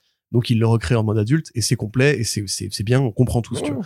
Que là effectivement, c'est un côté Disney, c'est un côté encore une fois comme Kaori, on peut pas juste créer un personnage sans le rattacher. Et c'est là que du coup ça fait euh, ça fait personnage produit, tu vois. Ça fait genre puisqu'on fait un personnage amérindien, on va le traiter très différemment au lieu de juste se dire dans les comics c'est une guerrière surdouée et point et point et voilà c'est tout tu vois genre s'ils faisaient Electra c'est pareil ils vont ils vont pas te dire un divinité grec voilà. ils vont pas dire Electra c'est la fille de, de Zeus ou j'en sais rien. C'est c'est c'est ça c'est Wonder Woman ça c'est Wonder Woman. Enfin, ça ça a été écrit comme ça tu vois. Et du coup effectivement ce truc là comme euh, Yerim je trouve ça que c'est une pièce rapportée qui qui fait toc. Franchement, elle fait toc. Dès la première scène avec le peuple ancestral qui tient un oiseau en CGI dans la main. Ça fait toc. À la limite, je trouve ça marrant le coup de l'espèce de de matchs de handball qui se font, tu dis bon. Ça c'est hyper bien, mais euh, mais parce c'est bien filmé, tu vois, il y a des valeurs de plan et tout, mais par contre ça ne sert à rien. le euh, payoff, comme tu dis, il est, ah ouais, non, il est... grotesque. Non non, le payoff il est nul, mais après c'est euh, parce que pour moi c'est un des trucs que j'ai bien aimé, c'est flashback qui permet juste un peu de changer artistiquement en fait de direction, d'avoir ce côté euh, western, western en noir et blanc. Là t'as un côté moi qui me rappelle un peu Apocalypto, tu vois aussi, et par rapport au jeu qui est très très atypique, mais parce que du coup moi j'étais au, au, Mexique il y a il y a quelques mois et on a visité un, un vieux site de, de temple mm. maya je crois, où il y avait un terrain de un terrain de sport où euh, ils expliquaient en fait que euh, tu avais donc euh, sur le terrain en question dans, dans les ruines tu as des énormes cerceaux qui sont faciles à 5 mètres de haut et ils disaient qu'ils devaient jeter des des des, des boules mais qui devaient peser 10 kilos et alors la façon dont ils se les envoyaient enfin c'était assez et donc là je retrouvais vraiment cet esprit de effectivement ils avaient des sports euh, d'équipe qui n'ont absolument rien à voir avec ce qu'on connaît aujourd'hui dans, dans nos cultures sportives. bien sûr. Et puis là, tu vois, c'est pareil, ils te font un... enfin le, la série est tournée en cinémascope avec les bandes noires en haut et en bas pour ces scènes-là, ils changent le, le, le, ratio. Bah, mm. parce que probablement que c'est tourné en IMAX, j'imagine, ou en tout cas une technique de caméra différente. Après, ça marche beaucoup moins bien pour l'espèce de, de, vieux film de western. Tu vois, où là, pour le coup, j'ai envie de te parler de la série ah, Watchmen de Damon Lindelof. Oui, c'est sûr. Ou mais... truc comme ça, ou même juste, ils ont même pas fait l'effort de tourner vraiment en pellicule. C'est qu'on va dire, mais ça se voit, ça fait trop net comme le trailer de Zorro, tu vois. C'est trop propre, c'est trop net. Et encore une fois, c'est bien de nous dire, il y a eu des guerrières badass euh, amérindiennes dans l'histoire. C'était mieux fait dans euh, Prey c'était très bien fait non euh, que pas un mauvais parce qu'en fait c'est le même hein. c'est le même parcours c'est genre tu peux pas être une guerrière parce que t'es une meuf machin c'est vrai qu'il elle s'avère hein. elle s'avère et en plus c'était une prod Disney Fox aussi tu vois donc euh, quelque part mais voilà. de base ils auraient pu faire Echo et ça aurait été une série genre sans réplique où t'es que du point de vue d'Echo et c'est juste vénère de, du premier au cinquième épisode bien sûr sauf quelqu'un a dû leur suggérer ça à un moment ils ont fait non jamais tout. alors que c'est ça qu'on veut quoi et ça tu vois justement pour moi ça participe du côté qui entre deux chaises dont tu parlais en fait c'est mm tu sens la série qui a envie de faire un truc. Pour moi, soit elle sait pas faire, soit elle sait pas donner les moyens de le faire. Pourquoi Juste je précise un truc quand j'ai dit que entre deux c'est vraiment dans le sens, on dirait une fusion. Oui, c'est deux séries qui se répondent pas entre c'était quoi Marvel Netflix et c'est quoi une série lambda du MCU. C'est ça. Et c'est vraiment à mi-chemin tout le temps entre les deux. Et du coup, euh, l'un ne peut pas marcher et l'autre non plus. La fin de WandaVision. WandaVision, t'as sept épisodes qui te refont une, un commentaire euh, rigolo sur l'évolution de la sitcom aux États-Unis. Tu dis ouais, ils ont trouvé un truc, etc. Et la fin, c'est combat, CGI, très Marvel, très film et tout. Tu dis mais pourquoi On avait un bon concept et tout. Là, c'est pareil. Moi, je comprends pas pourquoi est-ce qu'on fait une série qui doit être la suite de Daredevil. On la fait pas en ville. On l'a fait, on l'a fait à la campagne américaine avec cette espèce de bande son qui fait très euh, guitare euh, western et tout. je pense qu'ils ont lorgné sur Banshee, hein, c'est ça. je pense que oui. Banshee, Longmire, Justified, enfin toutes ces séries de redneck en fait qui qui existent et qui sont effectivement connexes parce que les réserves amérindiennes elles sont là en fait dans cet endroit-là. Mais tu pouvais juste te dire mais ça va être une New-Yorkaise. Enfin c'est elle a été toute, toute sa vie à New York, elle pourrait avoir une planque à New York, faire tout à New York. Et même le trailer, je trouve, bah, insistait vachement plus là-dessus que sur le côté réserve. Hein. Oui, oui, mais parce que c'est au final, c'est que à New York euh, qu'il y a les scènes de, de, de vraies bagarres en fait. Oui, c'est ça. Euh, en plus. Et ça, c'est pareil. Mais, je pense que par plan séquence tout à l'heure par la Yasmina, euh, c'est une note d'intention. C'est pour dire, oui, rappelez-vous, on, a vu cette série d'Ardeville, on a compris que vous l'aimiez, on va essayer de vous faire plaisir. Pire que ça, c'est même de la pure promo, quoi. Voilà. Parce que le fait que ça ne revienne jamais, c'est quand même chaud. Et le fait que ce soit la seule scène avec Daredevil. C'est que oui, aussi, sont dit, oui. bon, on, on va vous faire ce gros clin d'œil bien appuyé, et comme vous aimez le Daredevil en plan séquence, on a bien compris, il y avait une scène comme ça par saison, et c'était chaque fois le moment fort de, ah, le chorégraphe, il est trop balèze, etc. On va vous la refaire. Bon, évidemment, c'est pas aussi bien qu'à l'époque, mais tu te dis, bon, ils Allez. tentent, ils ont envie de, oh, je suis quand même. Moi, je la trouve cool. Non, mais elle est cool, mais je te dis, c'est pas aussi bien, quoi. Enfin, tu, tu sens les tricheries quand tu connais un peu le C'est truc. plus joliment chorégraphié dans Daredevil, je trouve. Enfin, c'est plus, je sais pas, les coups, je Bah, les c'est sentais plus un peu en plus. fait. Daredevil, il triche C'est- beaucoup moins. hein. Enfin, c'est il y a vraiment des plans qui sont en one shot. C'est tu vois là par exemple quand elle projette un mec quoi, contre la grille et que la Ouais. caméra zoome bien, tu dis ah là c'est le raccord. Oui. Ou quand pareil, je sais plus qui quel personnage pousse Echo en dehors de la pièce et là t'as pareil t'as un gros zoom, tu dis ah là je vois le raccord. Et c'est bien fait, mais il y a un tout petit espace clos alors que Daredevil, la scène de la prison dans la saison 3 où il combat un peu sa masque découvert et où Charlie Cox doit pas regarder les mecs qui arrivent en face de lui parce qu'il est aveugle. Et ça, tu vois, ils ont mis la barre assez haut. Et là, quand ils reviennent, tu sens que c'est encore un peu nouveau pour eux, quoi. C'est pour ça qu'ils ont été reprendre le coordinateur des cascades de Daredevil pour la saison 4, pas pour Born. Parce que justement, je pense qu'ils ont conscience qu'ils ont pas ce savoir-faire. Mm. Euh, la série Oka, il y a aucun plan d'action qui te marque. C'est de la merde. Et c'est tellement mal filmé. Ouais, Voilà. Et. Moon Knight, t'as c'est même pas de baston, c'est juste moche. Ouais, non, Moon Knight, y a rien. Voilà, c'est que du CG ou un mec qui, qui agite des tonfas en faisant semblant et les mecs qui viennent se projeter contre lui. Donc là, voilà, ils essayent des trucs. Mais encore une fois, tu disais c'est trop court, je suis d'accord. Pour installer une série qui se passe à la campagne américaine, avec plein de personnages secondaires, le grand-père, le neveu, les histoires familiales qui remontent à vachement à longtemps, on a un historique de série télé comme ça encore. Justified, c'est ça, le, le cow-boy de Malibu qui, qui retourne dans son, dans son pays, il revoit tous les mecs avec qui il était euh, quand il était gamin, il y en a qui sont devenus des nazis, d'autres qui sont devenus des dealers, et il faut qu'il gère tout ça, l'historique de son père et tout. Là, ils ont que cinq épisodes, c'est trop court, genre Biscuits, euh, le petit euh, sidekick rigolo, Ah typique ouais. de chez Marvel. Tu te dis, bah voilà, il- qu'est-ce qu'est-ce qu'il nous raconte lui? Mais rien du tout. C'est c'est juste le petit sidekick Moi, lui, je rigolo, m'attendais à ce qu'il ait une scène un peu émouvante à Ouais. un moment, Ouais, non, et en fait, non, c'est vraiment le sidekick rigolo, C'est y ça. compris jusqu'à ce qu'il son apport sur l'action de fin, c'est toujours un truc marrant. C'est pas un truc euh, sacrificiel. ah, bah, à la Marvel. ça hein. lui demande pas d'effort ou quoi, tu vois. C'est ça. Il est forcé. À un moment, il a niqué un véhicule et genre, il a eu peur qu'on l'engueule. C'est ça, quoi. Et la, et la frangine cousine, c'est la même chose en fait. Elle est inexistante. Il y a hein, pas du tout de payoff de de enfin il y a un câlin quoi mais c'est en mode bah, je sais pas ex- ex- expliquez-moi genre même dans Black Widow qui est pas un bon film du tout ils ont essayé de dire OK bon on a été séparés pendant 20 ans mais on se Mmh. retrouve tu m'as oublié je t'ai oublié essayons de reconnecter le truc. Il y a au moins des dialogues qui portent ça. Là t'as une scène dans la fameuse patinoire euh, ou le truc de patin à roulettes et les mecs ils se disent pas genre mais ça peut être ça le cœur émotionnel de la série. Ça- en fait non parce que il, il faut qu'ils placent aussi Kingpin pour les fans de Vincent D'Onofrio et Ouais, oui il est génial il est mal servi par la mise en scène malheureusement mais quand il joue il joue et il fait ce qu'il aime faire ça Bah, bien euh, D'ailleurs, je trouve que les meilleures scènes de la Quacox, c'est quand elle est face Oui, à lui, parce que pour clairement. le coup, Il vu que bah, ça, ça reste une actrice pro et tout, et en fait, euh, bah, t'as pas le choix, parce que sinon tu te fais bouffer par Donofrio. Et pour le coup, elle, que ce soit à l'hôtel, que ce soit hum, le, on va dire le dîner avec de gros guillemets dans la maison, ou même quand euh, il se retrouve devant la maison et que elle, elle pense que c'est pour se péter, et en fait non. Là, pour le coup, elle joue. Ouais. je- je trouve qu'elle joue bien. Et c'est l'un des, c'est l'un des moments parce que moi je suis pas d'accord sur le côté le langage des signes.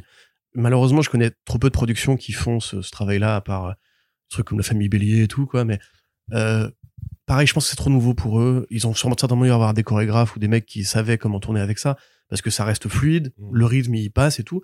Mais ces, ces, scènes-là, elles sont bien parce que justement, en fait, Echo dans les comics, elle sait lire sur les lèvres, et la plupart des sourds et malentendants, en fait, c'est un, un skill qu'ils doivent choper aussi Ouais, au bout d'un moment. Et là, en fait, t'as Kingpin qui lui parle et qui joue comme il doit jouer lui naturellement. Alors que les autres acteurs, on sent que c'est un peu emprunté, tu vois, ils essayent de, de faire un truc qui est fluide, mais Ah ouais. Non, vois, moi je exemple, parlais quand la je série adopte qu'il son est- point de vue à elle, en fait. Oui, oui, oui. je trouvais que c'était pas trop, pas trop mal foutu pour, pour des mecs qui m'avaient pas du tout habitué à faire des trucs comme ça. Quoi. tu vois, je trouve qu'un Biscuit, euh, tu sens qu'il doit jouer ses rigolo, mais qu'il doit quand même continuer à signer. Ouais, ouais. Euh, L'oncle Henry, par, pour moi, il y arrive pas du tout. Enfin, c'est un mec qui, en plus, il est assez monocorde comme acteur. Ouais. Mais alors, tu sais, il te fait tout son truc et il reste avec la même expression figée. Alors pour lui, tu sais, il doit quand même se souvenir de comment on signe. Il a pas signé depuis 20 ans, tu vois. C'est pas fluide du tout pour moi et à l'Aquacox son côté métallique passe beaucoup mieux avec le Kingpin Mm. parce qu'elle a en face justement un mec qui est intenable et tout Ouais, oui, complètement. Euh, du coup voilà c'est un truc pour moi qui est qui essaye de faire plaisir à à une communauté de fans en se disant bon on a compris les gens ils veulent l'époque Netflix ils veulent du sang mais ils savent pas faire et ça fait vraiment les, les gentils qui enfin les, les, les garçons sages qui veulent s'encanailler quoi moi j'ai Ouais, regardé ouais. il a mis une bastos et comme tu dis c'est vraiment le c'est le plan Pulp Fiction où plein- le flingue part tout seul j'ai envie de dire mais ça, ça fait plus rêver personne ça enfin et, et encore si t'avais genre un, un dialogue avant pour qu'on comprenne que les deux gardaient tes potes avant qu'ils lui Mm. mettent une balle dans la gueule même pas tu vois c'est juste bon voilà il est mort et puis je m'en fous je le connais pas tu vois. Et alors après, il y a des efforts qui sont sympas. La scène de combat dans le 3, elle est sympa, je trouve. Il y a quelques idées de mise en scène, mais c'est trop rare pour une combattante qui justement fait tout reposer là-dessus. Et ça aurait pu être un combat sur glace. non, mais c'est vrai. Avec le patin à glace dans la gueule. Bah oui, totalement.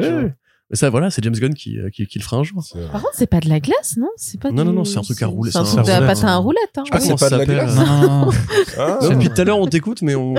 D'accord, ok. Bah pour moi, c'était c'était des patins à glace. Non, ça c'est des rollers. Euh, des rollers de, des rollers des années 80. Bah, bah, bah c'est roller derby un peu comme ça. Ouais, c'est ça. Ouais. Mm. Ouais, c'est roller très très très très américain ça en plus. Hein. Mais donc voilà, enfin au global, si tu veux, genre, je suis pas énervé, genre, je suis pas été énervé comme devant What comme devant Moon Knight, comme devant Hawkeye. Ah, parce que What If saison 2, genre, c'est vraiment horrible. Ah oui, oui, oui. D'accord, ok. T'écouteras le podcast. J'écouterai le podcast alors, hein, parce que je regarderai pas. Moi, elle m'a vraiment prodigieusement énervé cette série. Mais là, en comparaison, après, ça, ça se met vite, tu vois. J'étais quand même content de revoir Donofrio. Les choix de morceaux, je les trouvais sympas, tu vois, il y a des petits trucs sont. Et puis, pareil, tu sens qu'ils essayent d'avoir des idées, genre à la quoi, enfin, Maya, comme elle est atteinte de surdité, elle met la musique à fond pour que les henchmen l'entendent pas arriver. Tu dis bon, ouais, c'est pas, c'est pas idiot, tu vois, c'est comme quand Ardeville éteint la lumière, lui il voit dans le noir, il s'en fout et tout. Enfin, il y a plein de trucs comme ça où tu dis, ah, je sens que vous avez essayé, mais malheureusement, effectivement, la deuxième partie de la série, bah, elle, a ni queue ni tête. En fait, c'est cette pièce rapportée de, de, la, de, la, généalogie amérindienne qui va devenir le motif final de Echo, où on lui met son costume de super-héros en plus, que je trouve ridicule, ridicule. Euh, Mal taillé. On te met pareil un Kingpin qui a l'air en fait paternel et protecteur, mm. même s'il est bestial et violent. En fait, à la fin, on dit non mais c'est le méchant, c'est bon, ferme ta gueule. Oui, c'est vrai que ça devient un méchant 1.0. c'est et même tu parlais de Killers of the Flower Moon, on a pareil cette scène qui rend hommage aux danses amérindiennes. T'as un plan aérien qui est exactement le même que l'ouverture de Killers of the Flower Moon. Tu dis mais si vous voulez me faire une série justement pour les mecs comme Arnaud qui ont visité les pays, qui s'intéressent à ces cultures ancestrales, faites-le, mais faites ça. Faites pas un mix bah de histoire familiale, série de redneck, amérindiens, descendance machin, et les gangsters et d'Ardeville. Non, ça, vous avez que 5 épisodes en fait. Oui, c'est ça. oui, ou tu fais ça en milieu de saison de 15 épisodes, 16 épisodes. C'est un truc de saison 2 ou de milieu de saison euh, longue. Exactement. Après, moi, pour rester optimiste, je me dis quand même que ça, ça sent qu'ils ont retenu des erreurs de ces dernières années chez Marvel, je veux dire. Que là, ils ont pas eu le temps, comme tu dis, de corriger le truc et que ça, ça induit quand même qu'il y a une prise de réflexion, une prise de conscience qui est en train d'arriver, tu vois. Et moi, juste parce que enfin, contrairement à Hawkeye, j'ai retrouvé le Kingpin que j'aime bien. Après, je pense pas qu'on verra Echo. Enfin, je, je vois pas l'intérêt de la retrouver. Honnêtement, la quoi pour moi, elle a, elle a pas l'énergie qu'il faut pour être une héroïne, quoi. Enfin, c'est, elle, elle porte pas la série. Elle peut pas porter la vont, série. Ils vont la garder en satellite, mais. Oui, c'est ça, voilà. Mais on aura bah, pas. Sera, elle sera sûrement dans Born Again. Et puis accessoirement, j'ai vraiment une question qu'on va pour ouvrir la partie spoiler après. Ouais. Qu'est-ce qu'elle fait au Kingpin en fait? J'ai pas compris ce qu'elle lui faisait. Bah, en fait, à la fin de la série. Au début, enfin après ce sera un spoiler. Au début, tu captes ce qu'elle lui fait. Par contre, il y a un truc dans la réaction du Kingpin qui ne cadre pas bah avec ce qui est, avec le résultat escompté, on va dire. Voilà. Et c'est ça, j'ai pas compris. Genre, c'est le move final qui clôt la série. J'étais en mode genre, ok. Bon, bah, et puis qui est très, qui est très Disney d'ailleurs. Oui, bah, bien sûr. Le pouvoir final est très très Disney. Bon, Arnaud, du coup. Là, pour parachever tout ce qui a déjà été dit, euh, j'insiste moi, moi, là où j'insisterai vraiment le plus euh, sur mon ressenti, c'est cette sensation d'avoir deux séries différentes qui ne se répondent pas et qui s'intercroisent. Mais pour moi, il y a la, il y a la série Echo Disney Plus euh, pré Marvel Spotlight, euh, qui est euh, celle avec euh, tout le délire sur les pouvoirs, euh, les super pouvoirs, le côté amérindien, machin, et la série Echo Marvel euh, Spotlight vraiment telle qu'elle aurait dû être si elle était vraiment Marvel Spotlight, c'est-à-dire une guerre de gang en fait entre Echo et Kingpin avec tout le côté baston. mais c'est vrai que vu qu'on n'a pas eu le temps de faire l'un jusqu'au bout ni de rattraper le tir pour faire tout l'ensemble, bah tu retrouves, je veux dire, c'est un truc qui dit c'est Marvel Spotlight et le premier plan, littéralement, c'est un truc en CG avec euh, des êtres. Euh, tu comprends pas si c'est des humains ou pas. On t'explique bon, bah c'est la naissance de la des, des premiers Choctaw ou pas. Et tu fais mais c'est bizarre. Le rendu, il est enfin, il est pas beau, hein, clairement. Et après seulement, bah t'as quand même ce euh, ce grand flashback qui qui te qui te replace. Mais la, le le vraiment les les cinq premières minutes, j'étais attends merde, mais on n'est pas du tout sur quelque chose de pas différent en fait. Et, et ça m'avait un peu perturbé. Euh, il y a des points très positifs. Enfin moi le plan séquence il m'a fait plaisir vraiment parce que même si je suis pas expert euh, comme vous tous à, à, voir tous les, les raccords et tout ça bah je l'ai pris euh, pour argent comptant en disant ah tiens ils ont fait un effort sur les chorégraphies sur le fait que ça se joue même je trouve que ça s'amuse avec on prend des chaises on prend le décor on s'amuse avec tout ça on reste pas juste en plan fixe non plus. On, on va dans tous les dans tous les endroits du, du hangar et tout ça. Euh, je trouve que celui de l'épisode 3 aussi, il est cool parce qu'on s'amuse aussi avec le décor, euh, clairement. Alors, certes, mmh. ils font pas euh, du patin à roulette et tout ça. Sur les mains. Sur les mains. mais ils tapent dans des billards, enfin, dans, ou dans des flippers, je sais plus quoi. Ils s'amusent quand même avec pas mal, pas mal de choses. Donc, il y a quand même des, des trucs à en retirer. Mais oui, c'est, c'est des séquences qui, bout à bout, ça va faire 20 minutes sur un total de, de 200. Et même si ça fait que, ça fait pas grand chose, bah ça, ça ne suffit pas en fait à justifier. Tu vas dire qu'un truc au, final est bien quand on a 10% que tu as réellement apprécié. Et euh, vraiment, moi, ce qui m'a, euh, le truc c'est que moi j'ai une vision, euh, une, approche différente par rapport à vous, c'est parce que moi j'avais eu accès aux screeners, donc j'ai vu les trois épisodes, les trois premiers épisodes, deux semaines de, de enfin de dix jours de battement, puis la, mise en ligne du reste. Et quand tu vois juste les trois premiers, que tu t'arrêtes aux trois premiers, t'y crois en fait à cette promesse de Marvel Spotlight, à ce côté un petit peu, euh, ça va être dur, euh, ah ouais, c'est la confrontation, putain, ça va, ça va saigner, tu vois.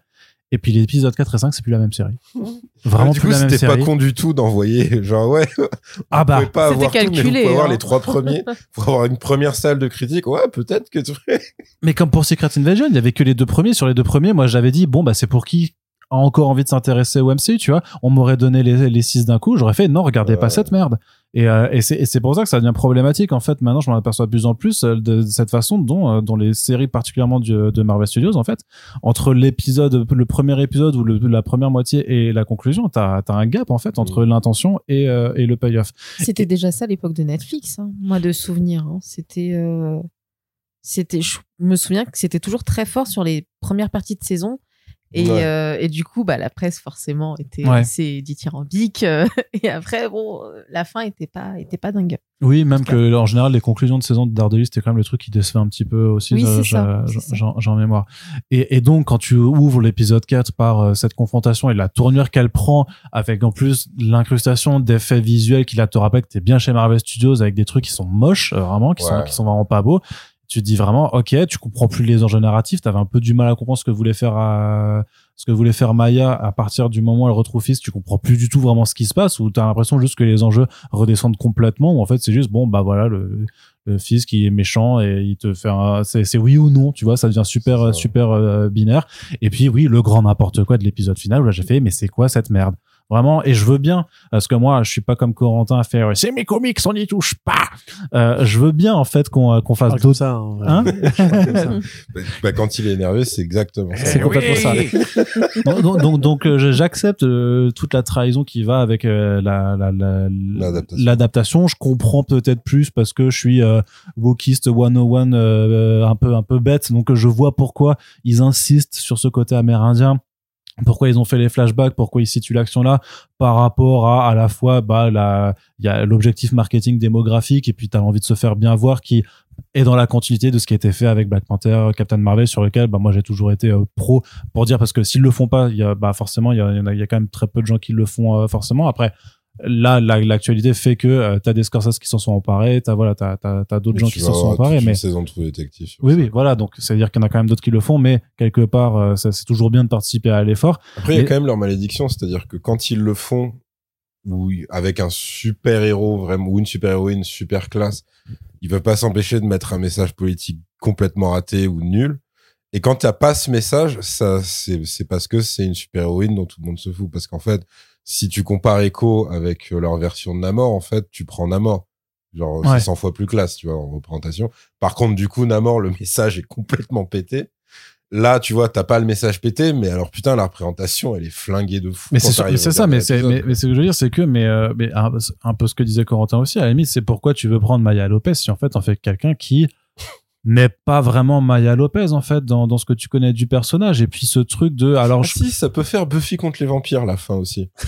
T'avais un truc genre euh, j'ai le pouvoir de toutes les tueuses et tout c'est vrai la dernière saison de Buffy est affreuse ouais ouais ouais pourquoi fallait pas le refaire. Ils avaient tous les tueuses potentielles et après t'as Spike qui tire un laser avec son médaillon. Exactement. Puis tu, tu vois le côté l'héritage de Joss Whedon est encore, il est encore là. Non, et puis tu vois clairement que tu as eu des, des, des, gars plus ou moins malins dans leur dans la writing room qui ont fait bon, elle s'appelle Echo, mais on sait pas trop comment l'illustrer euh, de façon très premier ah, degré en fait, tu vois. Ah oui. Alors comme ça, en fait, ils font trois fois le truc quand même. Le twist Echo. En, sachant quand même qu'il y a euh, il y a aussi le reveal du nom qui est un des plus nuls qu'ils aient jamais fait, film et série confondus. Parce qu'il y a un moment où je sais plus quel personnage dit Tanana comme un écho. Oui tu es un écho et tu fais oh là là là Il y avait Han Solo, euh, Han Solo quand même. Ouais, ils le font à deux reprises. Ah non, là, là, je parlais que du MCU. Ah, que, pardon. Oui, le, ouais, l'origine du nom Solo. Solo euh, je suis Solo. Attends, déjà, t'as la grand-mère qui fait, et les générations font un écho euh, quand elle mime le truc. Et après, t'as la cousine sœur qui fait, ah, t'es un écho de t'es machin. un écho. Ah, mais j'ai, j'ai compris. Arrêtez, arrêtez de faire ça. C'est vraiment le même, tu l'as dit une fois, deux fois, c'est bon, on a compris. Surtout en plus, c'est pareil, c'est un peu salaud de le, parce que c'est, on l'a déjà fait avec la comparaison, le parallèle Peacemaker.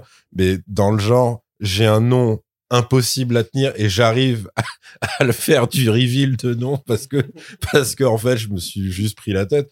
Bah, quand James Gunn il te fait euh, I'm Rocket Raccoon tu fais oh, putain incroyable et tout. Alors que là t'as juste un nom qui est beaucoup plus simple.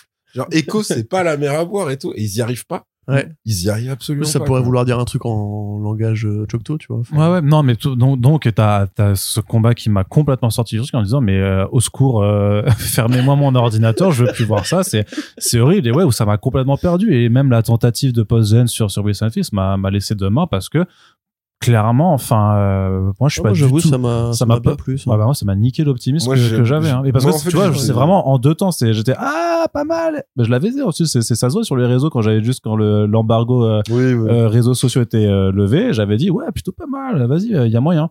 Bon tu m'aurais ceci dit il y a eu la même chose avec Yerim quand même. Parce que je sais plus dans quel podcast ou quoi tu m'avais dit que Yerim en voyant le trailer du coup t'avais DM en mode merde je pourrais pas faire mes vannes dessus parce que ça a l'air sympa. Ouais exact. Et après dès que t'as fait ton commentaire en mode genre en fait c'est nul il a retweeté avec une image d'un jongleur monocycle. jongleur clown c'est ça donc euh, vraiment très mitigé pareil elle aurait pu jongler avec différentes prothèses non, mais elle aurait pu avoir, tu vois, son grand-père qui est un peu le MacGyver du village, quoi, plus ou moins. Il aurait pu, lui, vu que c'est un mec qui customise des prothèses, parce que, alors que personne lui a demandé de faire ça, il aurait pu lui faire, voilà, ça, c'est ta, tu sais, qu'en gros, que ces prothèses soient comme des armures d'Iron Man. Genre, ça, c'est ta prothèse pour aller, par exemple, dans les arbres. Ça, ça va être pour aller sur la glace. Et comme le casque de Peacemaker, du coup, tu vois. Ouais, comme les, exactement. Et que, du coup, à un moment, elle se retrouve, alors peut-être pas sur un monocycle et tout, mais au moins sur un patin à roulette ah oui à jongler avec trois prothèses en fonction des différents adversaires qui se présentent à elle, tu vois. Ben oui. Faut que t'appelles Kevin Feige euh, pour la saison. Mais même Robert Rodriguez, il l'avait fait en foutant euh, euh dans le lance-roquette. Bon. Euh... Terreur, ouais. ouais. ouais. sur Planet Terror. Bah, le lance-roquette à Rose McGowan. Ouais, mais bah c'est Rodriguez, ça. Bah, ouais. Il faisait des mouvements de lap dance. Oui, c'est vrai. Pour esquiver d'autres roquettes. C'est les, savoirs inutiles numéro je sais pas combien. Vrai. Très bon film, regardez-le. Mais on a une série qui se tient pas au final, qui, qui se tient pas dans dans ah sa. il y va. Lui. moi j'ai mon plan en tête là. Qui se tient pas dans sa proposition. Euh, où moi j'arrive pas, j'arrive pas à ne pas voir en fait euh, les les errements d'écriture et la façon dont ils ont rafistolé un truc qui était censé être quelque chose et qui, qui mm. ne pouvait pas l'être parce que sinon euh, bah il laissait tomber aussi les plans pour pour Daredevil et tout ça euh... juste un truc moi je me suis même demandé est-ce que la scène du Kingpin est-ce que Donofrio savait ce que son personnage regardait à la télé? Ou est-ce qu'en en fait ils y sont allés comme Warner avec Jesse Eisenberg en lui faisant tourner euh... c'était la scène euh, Lex Luthor qui voit pour la première fois Steppenwolf? Et en gros, quand, en tout cas, quand moi je lui ai demandé, il m'avait dit j'étais devant un fond vert, on m'a rien dit. on m'a juste dit tu vois un truc incroyable.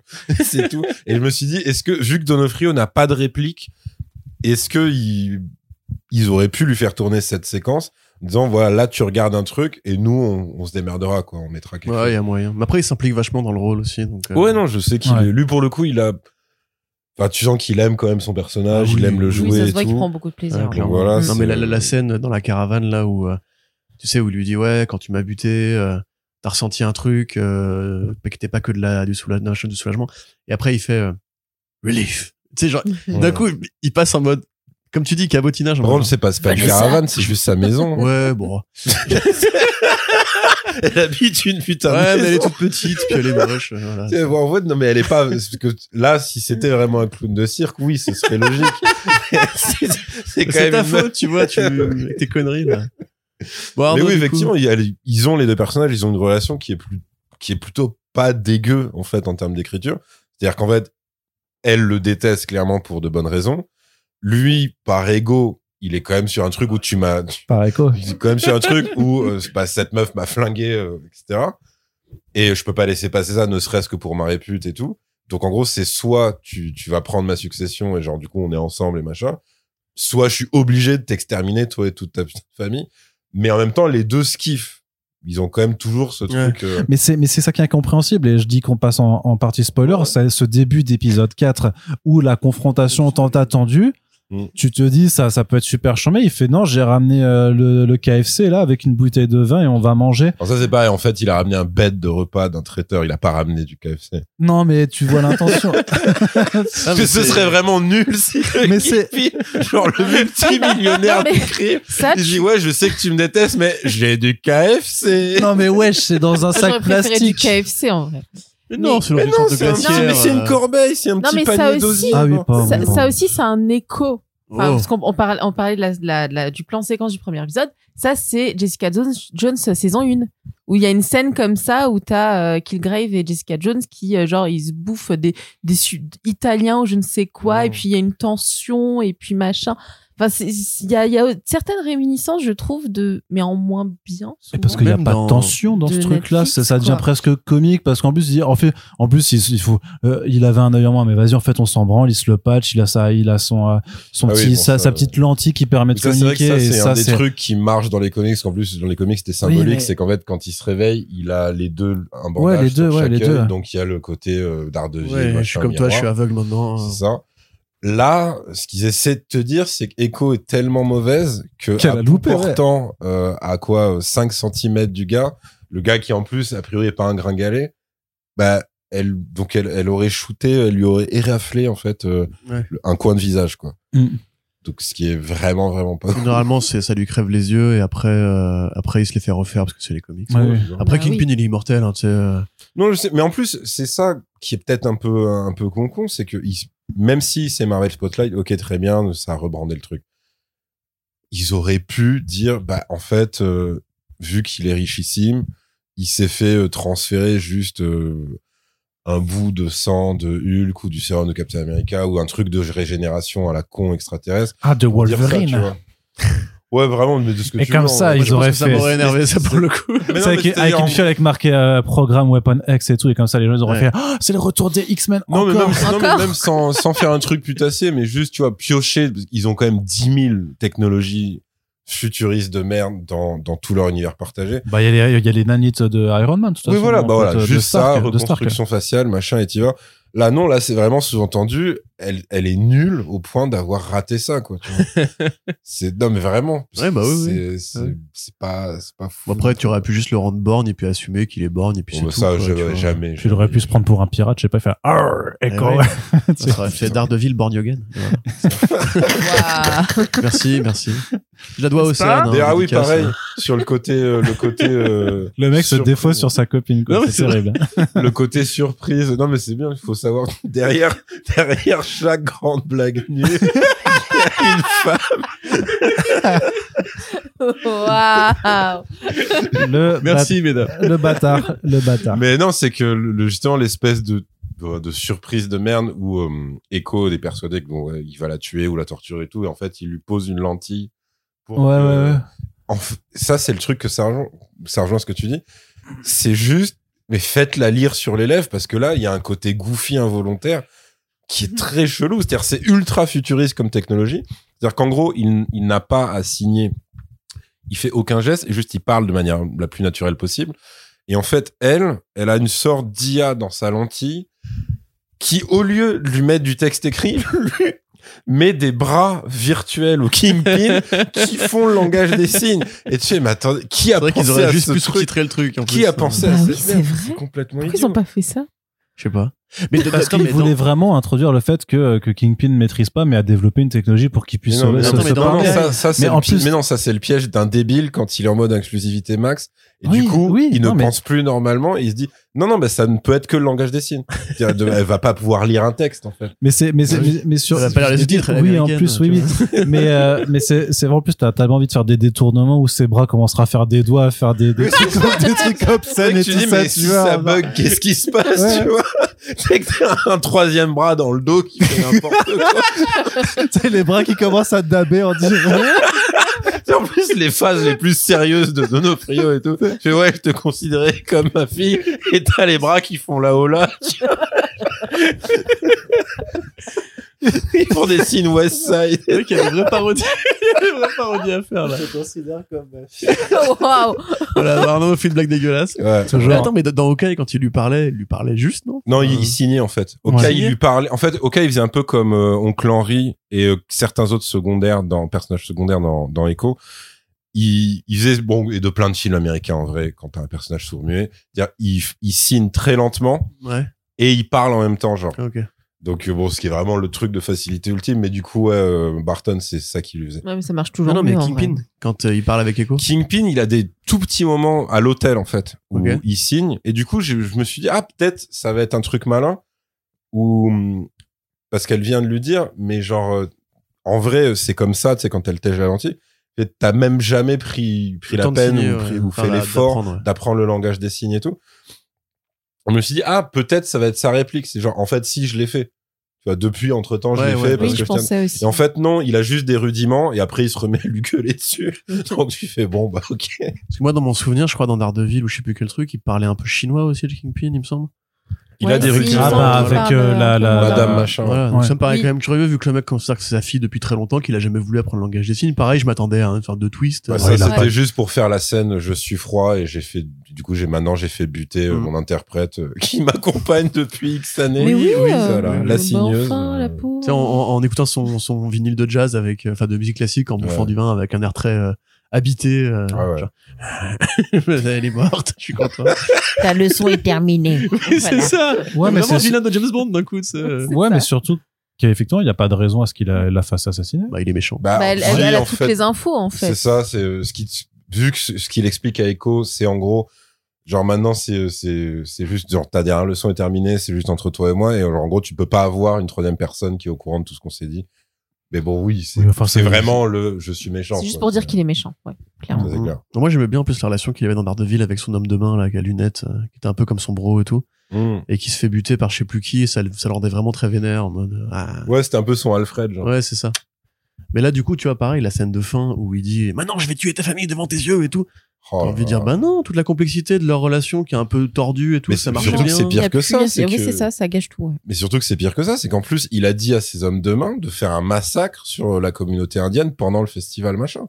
Donc genre c'est vraiment chelou, c'est Bah, juste le, le mec. gratuit. euh, C'est le mec avec son lance-roquette euh, sur le. Ouais, mais il y a aussi le, le, le camtar avec les mecs qui ont, qui ont tous des calaches et tout. Ah oui, c'est vrai. oui. Ouais, non, non, vraiment, il est parti sur une vendetta euh, qui a aucun sens pour un Ouais, on va génocider une tribu. euh, Ouais, c'est ça, vraiment. Parce qu'elle veut pas rentrer à la maison. Enfin, c'est, je pense ça un peu facile. Bah, tu veux, tu, si tu veux pas, non mais Ouais. c'est- là, tu peux dire c'est raisonnement, c'est tu veux pas rentrer à la maison, tu veux aller dans cette maison-là que tu t'as attribuée, bah je vais détruire ta maison, comme ça tu seras obligé de Mais revenir dans la vraie pardonne maison. hein. S'il fait ça, c'est complètement con. Enfin, c'est un manipulateur, c'est pas un sociopathe. Enfin, Ouais, si, c'est un ça, c'est que sociopathe, là, là, il Mais est- pas à ce point-là, quoi. Enfin, c'est débile. Oui, mais dans ma série ça marche. Et donc, du coup, voilà, maintenant qu'on est en partie spoiler, qu'est-ce qu'elle lui fait exactement à son cerveau, là?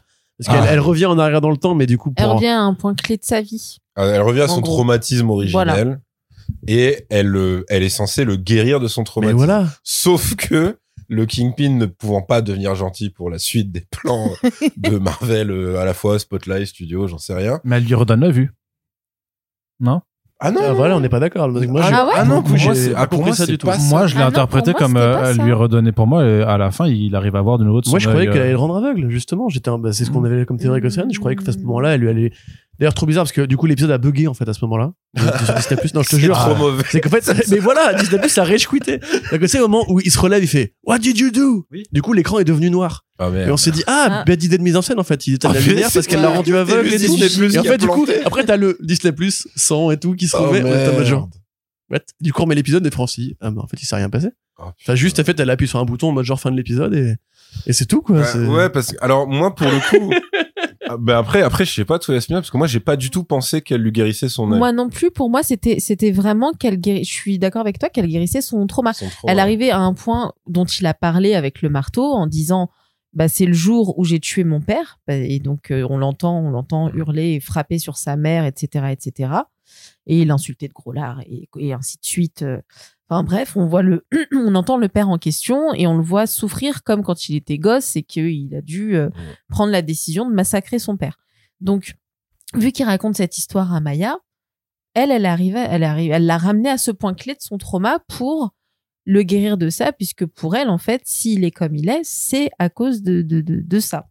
c'est à cause de ce qui s'est passé. Où elle lui dit, je crois que je sais plus ce qu'elle, si elle lui dit de pas le faire. elle lui refait ce que sa mère lui a fait. Le, parce qu'évidemment, en fantôme de la force, il y a la mère de Maya qui revient fatalement à un moment. et donc, elle lui, elle lui dit ça, mais de manière beaucoup plus douce. C'est-à-dire qu'en gros, je sais pas si elle lui pose les mains sur les tempes aussi, mais en gros, elle lui dit, elle, elle lui fait remonter à son trauma d'origine l'accident de voiture, sauf que dans la nouvelle version, euh, Maya est adulte et sa mère lui dit en gros, euh, ah genre c'est bon, t'as assez souffert, genre c'était pas ta faute, arrête. Mm. Et Maya veut, pour moi, faire exactement ça au Kingpin.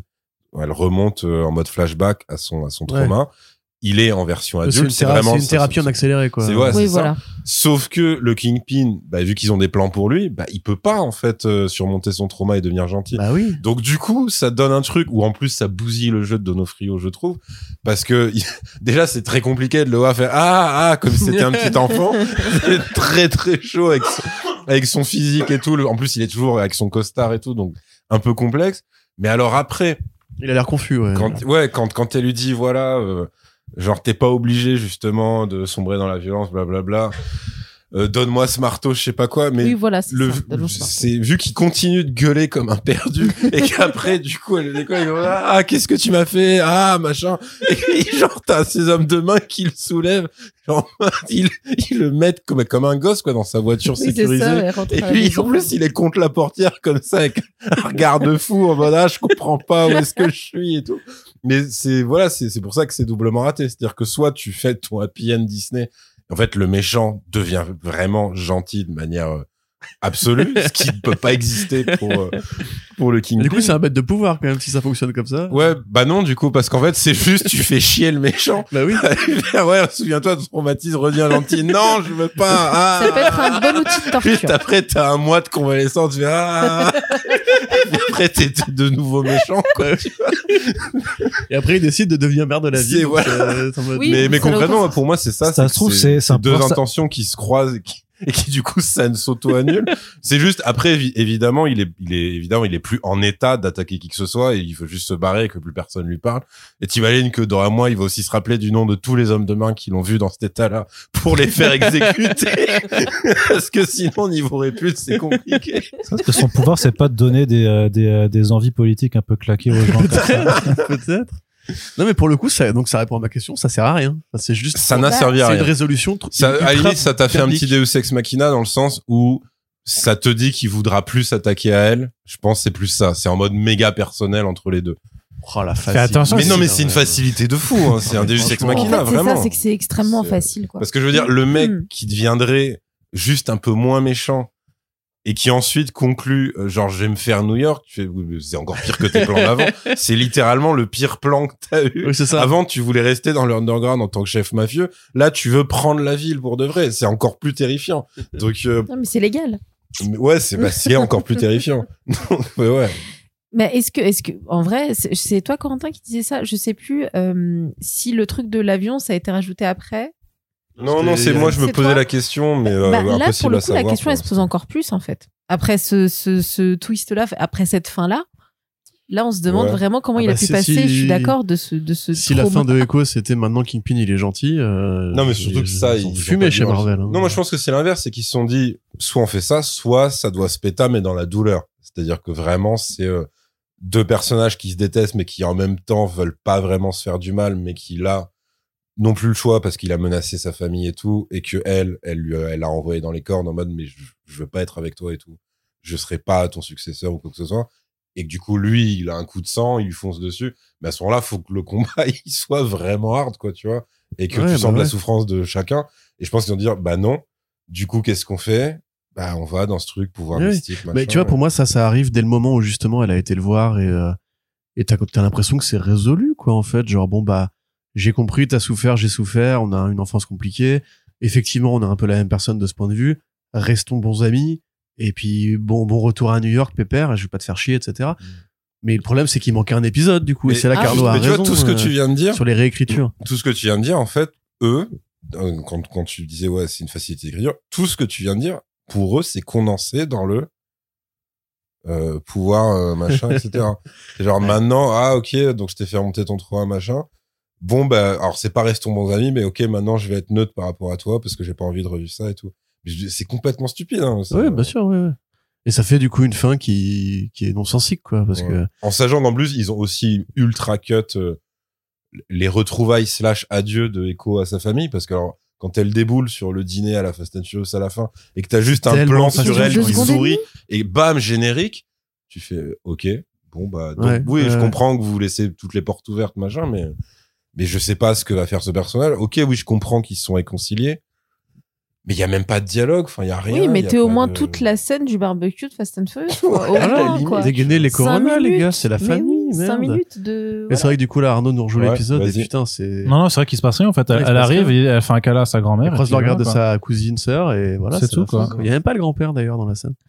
Et puis c'est que tu ah, donc même c'est normal, la grand-mère a dû dire aussi, il y a de la tige, il vaut mieux pas qu'il vienne. Parce qu'il va, essayer... mettre une main au cul, ça va être Parce que t'as une scène où... il va essayer de repeupler la, la, toute la réserve. Parce que t'as, t'as une scène où on t'explique qu'ils vont plus ou moins se remettre ensemble et tout, et pareil, tu dis, ouais, c'est mignon, il a gardé sa, sa machine à coudre de je sais pas quand, etc. Et même ça, ces personnages-là, ils disparaissent dans le lointain, juste derrière, et Enfin, je sais pas, pour moi. Il a dû lui faire du... il a dû lui faire des choses à cette machine à coudre. Hein, Waouh. C'est tout ce qui me reste d'elle. il se fait une liqueur, un truc bizarre. Il a le regard dans le vide comme ça, en caressant la machine. Ça, putain, c'était tellement bien à l'époque. En plus, c'est pareil, c'est, ça, lui, c'est un bon perso. En fait, il y, a pas mal de persos où tu te dis, mais il y aurait un truc à faire avec et. Mais, ouais, mais même l'oncle Henri, quand il, quand il lui dit, il dit, ouais, mais tu sais, moi, ça fait X années que je taffe pour le Kingpin.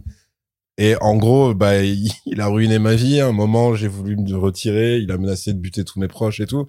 Mais vu qu'il a pas de proches, ce mec, ça aurait été intéressant peut-être de, justement, de l'étoffer un petit peu, de dire, bah voilà, ça c'est le parcours de Henry. En gros, à un moment, le Kingpin, il lui a buté, je sais pas, sa sœur, j'en sais rien, quoi, tu vois.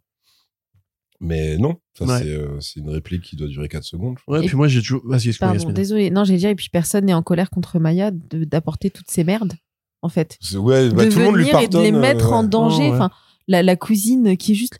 Oh, mais pourquoi tu m'as pas recontacté? Je sais pas. Enfin, tu t'es pas en train de péter un plomb parce que tu viens de te faire kidnapper ouais.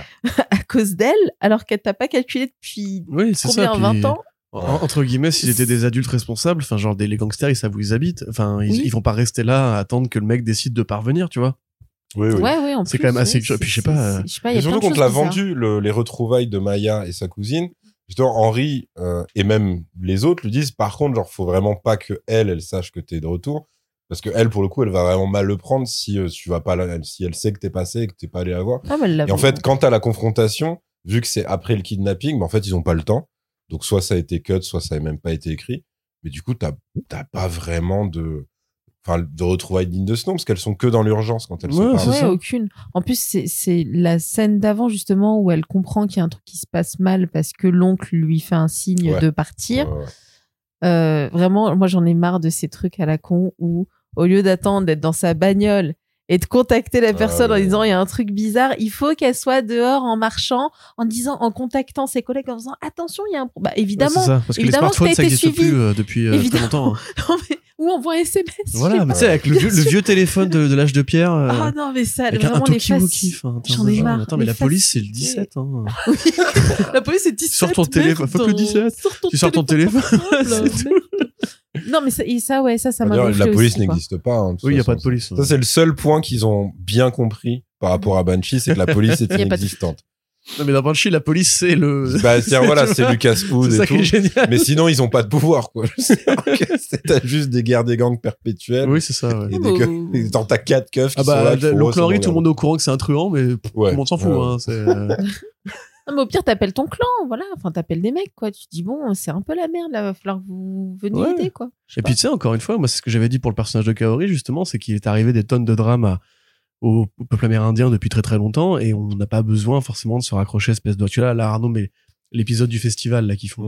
Mm. Euh, ça, encore une fois, c'est des trucs que tu peux juste booster un petit peu en disant, bah voilà, par exemple, les réserves indiennes. Et c'est vrai, il y a un comics là-dessus qui s'appelle Scalp, euh, qui t'explique justement les Amérindiens, ils ont du mal à trouver du boulot, donc ils sont gangrénés par l'alcoolisme, par le chômage et donc par la, la délinquance et tout. Mm. Ce truc-là n'existe pas du tout.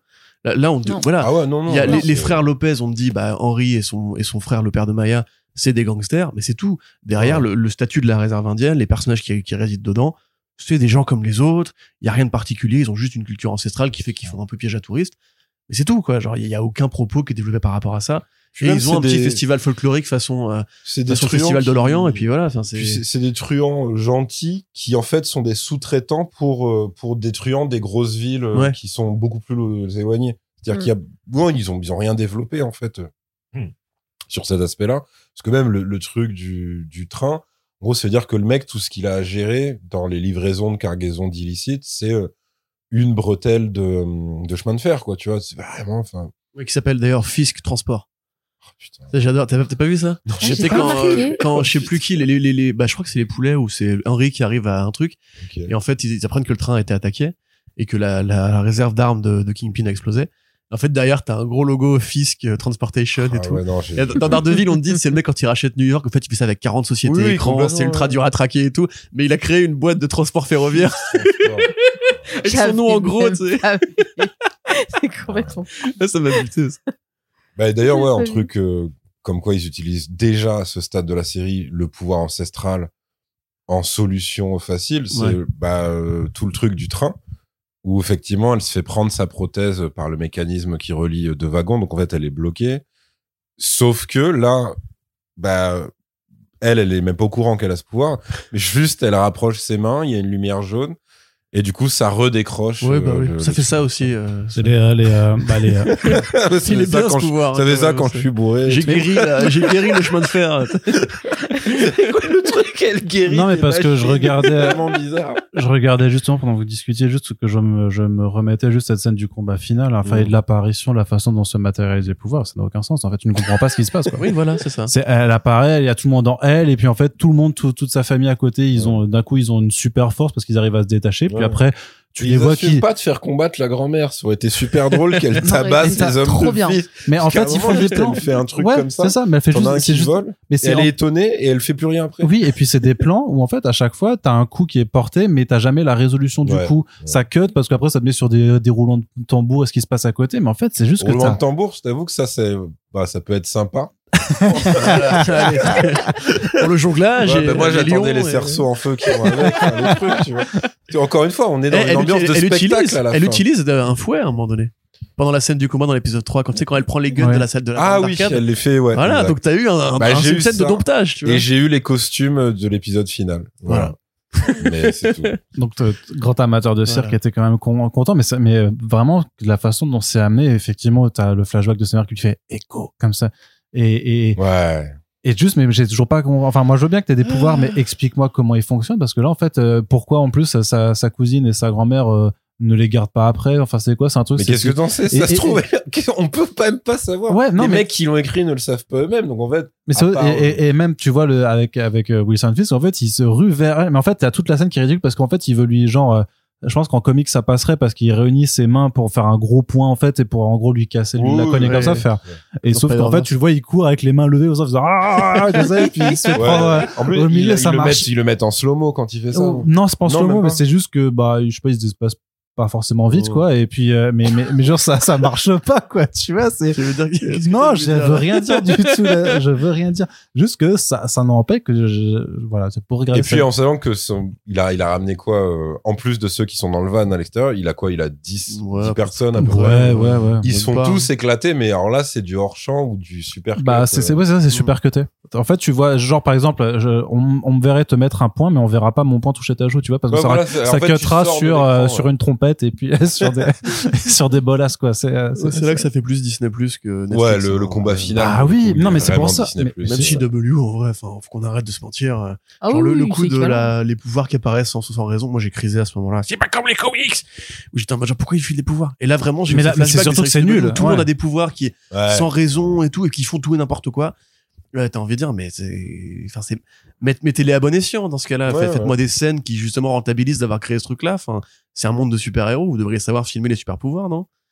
Mais tu vois, moi j'ai bah, quand ouais, c'est vrai ça aussi en fait. mais moi quand quand je te disais si vraiment euh, vous voulez que ce soit explicable la survie du Kingpin, tu peux tu, tu, peux tu peux dire oui, mais en fait il est richissime dans un monde de super-héros. Donc en fait, il peut se faire soigner à ce point même avec une balle dans un coin de la tête, tu vois. Là, non, là, c'est vraiment Echo est nul à chier, elle l'a loupé, elle lui a rien fait un Parce que quand, du coup, à la fin, il s'enlève son truc, tu, tu vois y a cette rien, cicatrice, ouais, ouais. Mm. tu dis ah ouais genre elle la balle elle a fait ça c'est catastrophique quand même. Alors que c'est censé être une assassin sur Et c'est une assassin Elle, d'élite sur était à- entraînement. elle était à quoi 2 mètres de lui 3 mètres je crois Elle avait même l'air assez je, crois même que C'est genre du bout portant. je Hein. crois, je Ouais. crois qu'elle était genre Ouais, comme elle avait l'air très, très proche, quand même. Mais c'était bien, c'était une flashball en fait. Euh, Elle avait pas envie de le tirer. Alors, Marc, tu me diras, dans Hawkeye, t'as quand même cette scène où euh, Kate Bishop lui tire une flèche, le mec il se l'enlève en mode, euh, voilà. Oui, Ouais. oui, oui. Bah, de toute façon, oui, dans Hawkeye, il, il- bah, c'était la version Kingpin euh, vraiment MCU. Donc, en fait, il, il le considérait comme un mec surhumain. C'est-à-dire, Ouais, il, c'est se mangeait la ouais. voiture de la daronne. Il boitillait vite fait après. il se mangeait une flèche explosive. Bon, ça lui, ça lui, ça lui déchirait vite fait son costard. Oh, tu sais, vraiment, il était, euh, il était assez intouchable. C'est le fléau en fait. euh. Ouais, il, a- il avait un côté. Après, ce qui est cool, c'est qu'au moins cette bien. balle, le, le fait qu'il ait été à l'hosto après, tu dis au moins il y a dû avoir un paramédic qui lui a volé sa chaîne de beauf.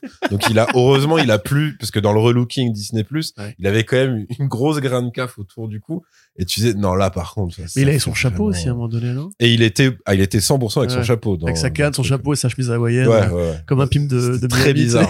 Très très bizarre. En fait, ils ont dû se dire, vu que ces hommes de main sont tous en survêt, il peut pas être aussi classe que dans, que se met à leur niveau, tu sais. les gars, j'ai bien compris qui vous étiez aujourd'hui. compris. Ouais, j'ai pas envie que vous ayez des complexes. C'est un patron, tu regardant. vois, qui est sympa. Il se prend un Friday Wear et tout. euh, Mais non, et puis après pareil, un côté un petit gâchis d'acteurs et d'actrices. euh, même comme je t'ai dit, même le gars, le sous-fifre, euh, celui qui est avec le bazooka à la fin, Oui, oui. lui, c'est pareil, sous-exploité. C'est un bon acteur en plus. c'est un bon euh, acteur. il y a des- il y a des- Précisément en tant que méchant, ça, Ouais, il peut il y a faire des des, séries où il joue des mecs plus cruels et tout. Ah ouais, euh, vraiment. Plus sadiques. Même il a été même dans des films d'horreur et tout. Genre, je crois que c'était le remake d'Aspit on Your Grave. Et lui, il fait le shérif, le shérif violeur et tout. Il est dégueulasse, tu vois. Et euh, parce qu'il a une tête, tu vois, malheureusement, Ah qui oui, se prête oui, à oui. ça. Là, en Là, plus, là, il là, on dirait- parce qu'il fait des blagues en plus. Là. Quand il arrive au, au bah, à la patinoire, comme tu dis, Ouais, ouais. avec ses lunettes, j'ai eu des, pareil, des frissons de Shade dans Luke Cage. Oui. Tu sais, cet acteur odieux qui avait fait un. Sons of Anarchy et qui passait son temps avec ses putains de lunettes à, à mal jouer au milieu de mecs qui essayaient de mieux jouer que lui.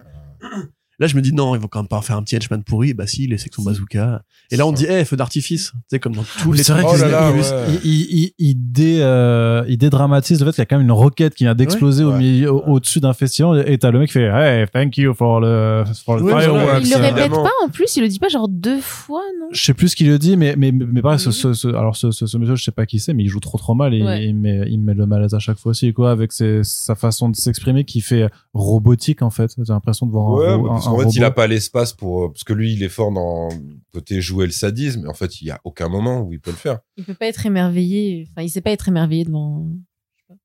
Je sais pas. Même ça, tu vois, ce truc-là, c'est, c'est plus marrant depuis Charlie's Angels 2 quand, euh, je sais plus quel personnage balance une grenade et il la renvoie avec une espèce de batte Mmh. au- avant la première du film Mission Impossible 2 que, dans lequel Joe jouait Tribbiani, là. Dans... Mmh. Ouais. Vous voyez Charlie's Angels 2, ça sera très clair Ouais, ce que je vais bien. dire. Ouais. Et pareil, le truc explose et ils font waouh putain ils ont mis la promo et tout. Enfin c'est c'est une convention depuis des milliards d'années qu'un truc dès qu'il explose parce qu'une roquette a été déviée ou quoi, eh c'est feu d'artifice. Ah. T'as envie de dire mais les gars, c'est les années 90 c'était il y a longtemps maintenant. On écrit des, des séries et des films différemment aujourd'hui quoi. Ouais, et puis même, je sais pas, c'était très mal monté en fait. C'était très, ça sortait un peu de nulle C'est part très et, de et spi, hein. c'était pas drôle. Enfin, c'est même pas été dit sur un ton euh, marrant ou bête. Ah oui, non, Enfin, clairement. voilà. Bah, puis même fout, là, là, tu sens qu'il y a soit de la réécriture, soit des codes, soit les deux. Parce que donc ce mec meurt, il se fait tuer par Henry, la roquette part dans le ciel, ok, c'est très bien. Et là, tu sens qu'il y a un gars qui a dit ah mais merde, ce mec il est arrivé dans un van bon, euh, bon blindé avec euh, genre au minimum six hommes de main avec des calaches. il faut aussi qu'il soit neutralisé. Et là, du coup, t'as euh, le deuxième Deus Ex Machina de Biscuit Biscuit. qui du coup a repimpé la voiture de la grand-mère avec euh, genre c'est devenu un monster truck et tout. Et donc en fait il, il explose le van. et Il les- leur roule dessus, oui, il leur roule dessus. Et en Ouais, fait tout s'arrête, il dessus. n'y a pas de retour. euh, Non, les, Non, les c'est autres, ils font ça. Oh non, une voiture nous roule dessus, on c'est- est foutu. C'est quand même puis, catastrophique comme truc. Et après des keufs arrivent. Oui.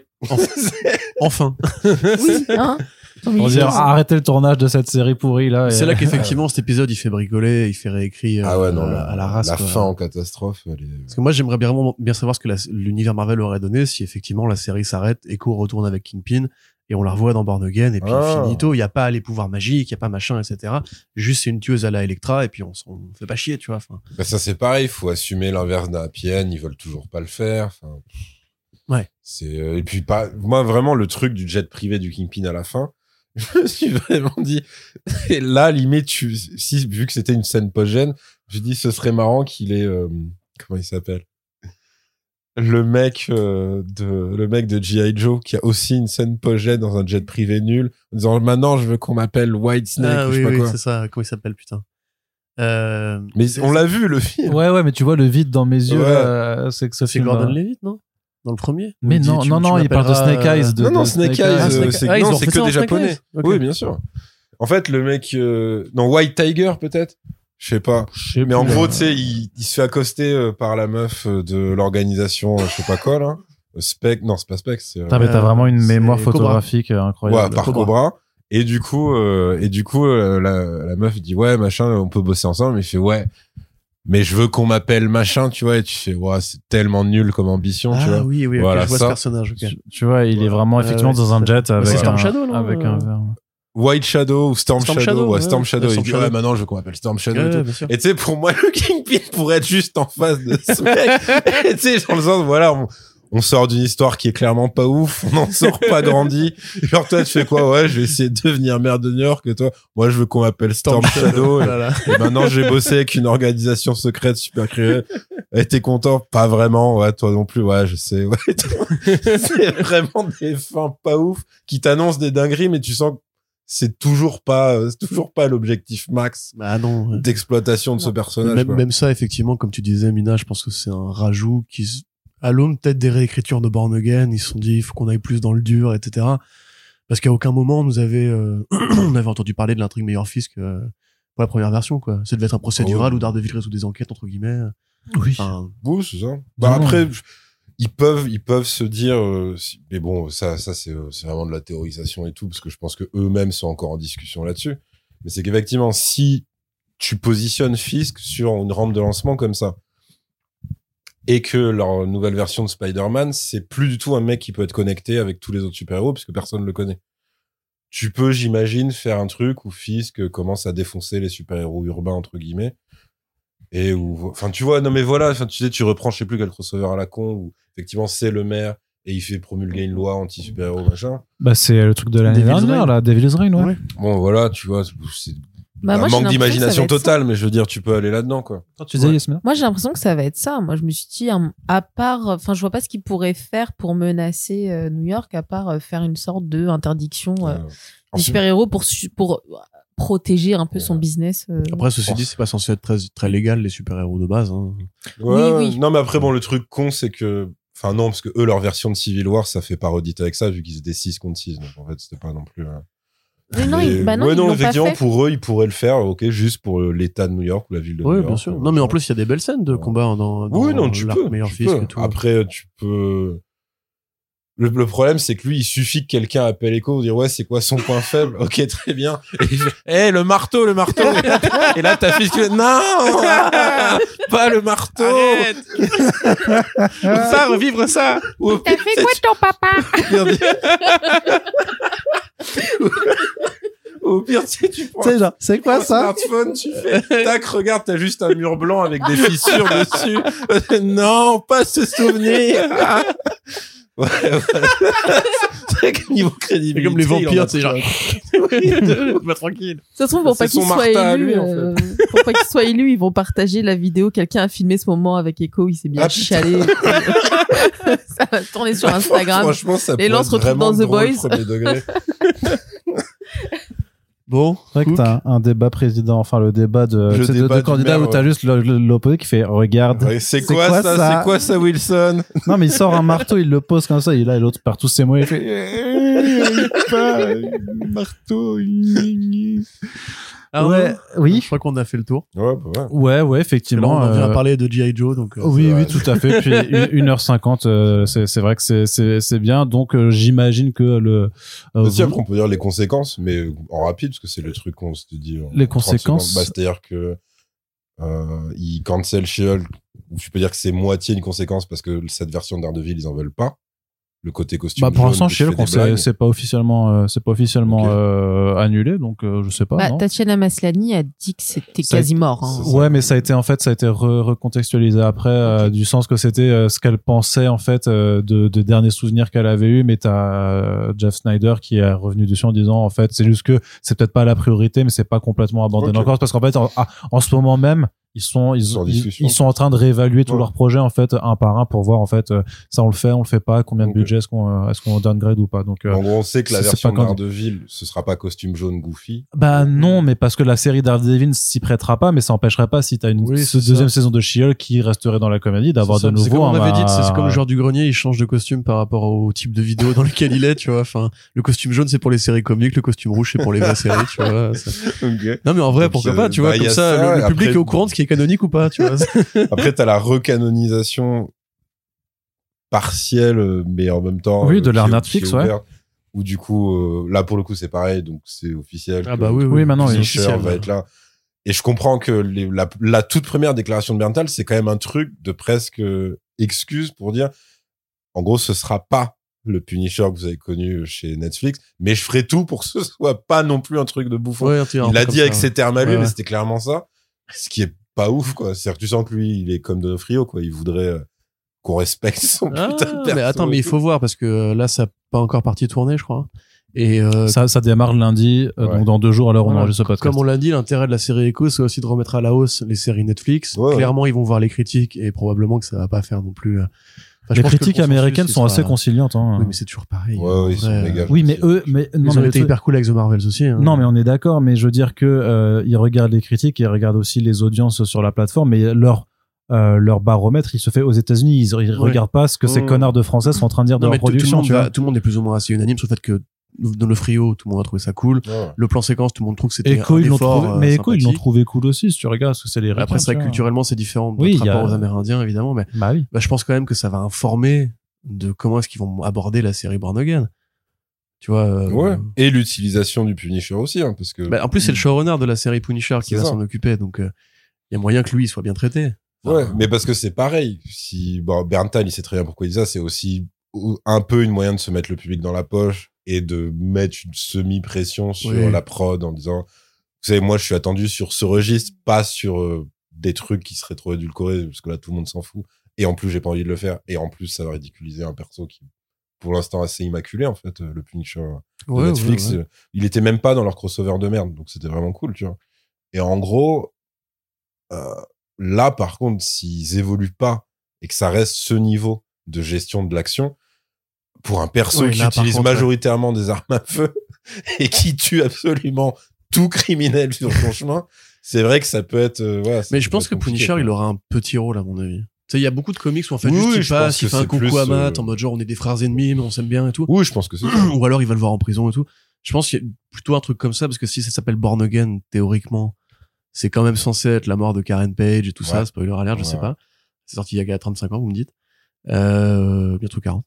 Mais tu vois, a priori, moi, c'est plus sur le côté, parce que là, quand même, dans Echo, on peut, comme tu l'as dit, on peut sauvegarder les interactions entre Echo et Kingpin. Ouais, complètement. Donc, ça, ça, ils savent filmer avec, s'il n'y a pas une, une, une lentille à la con.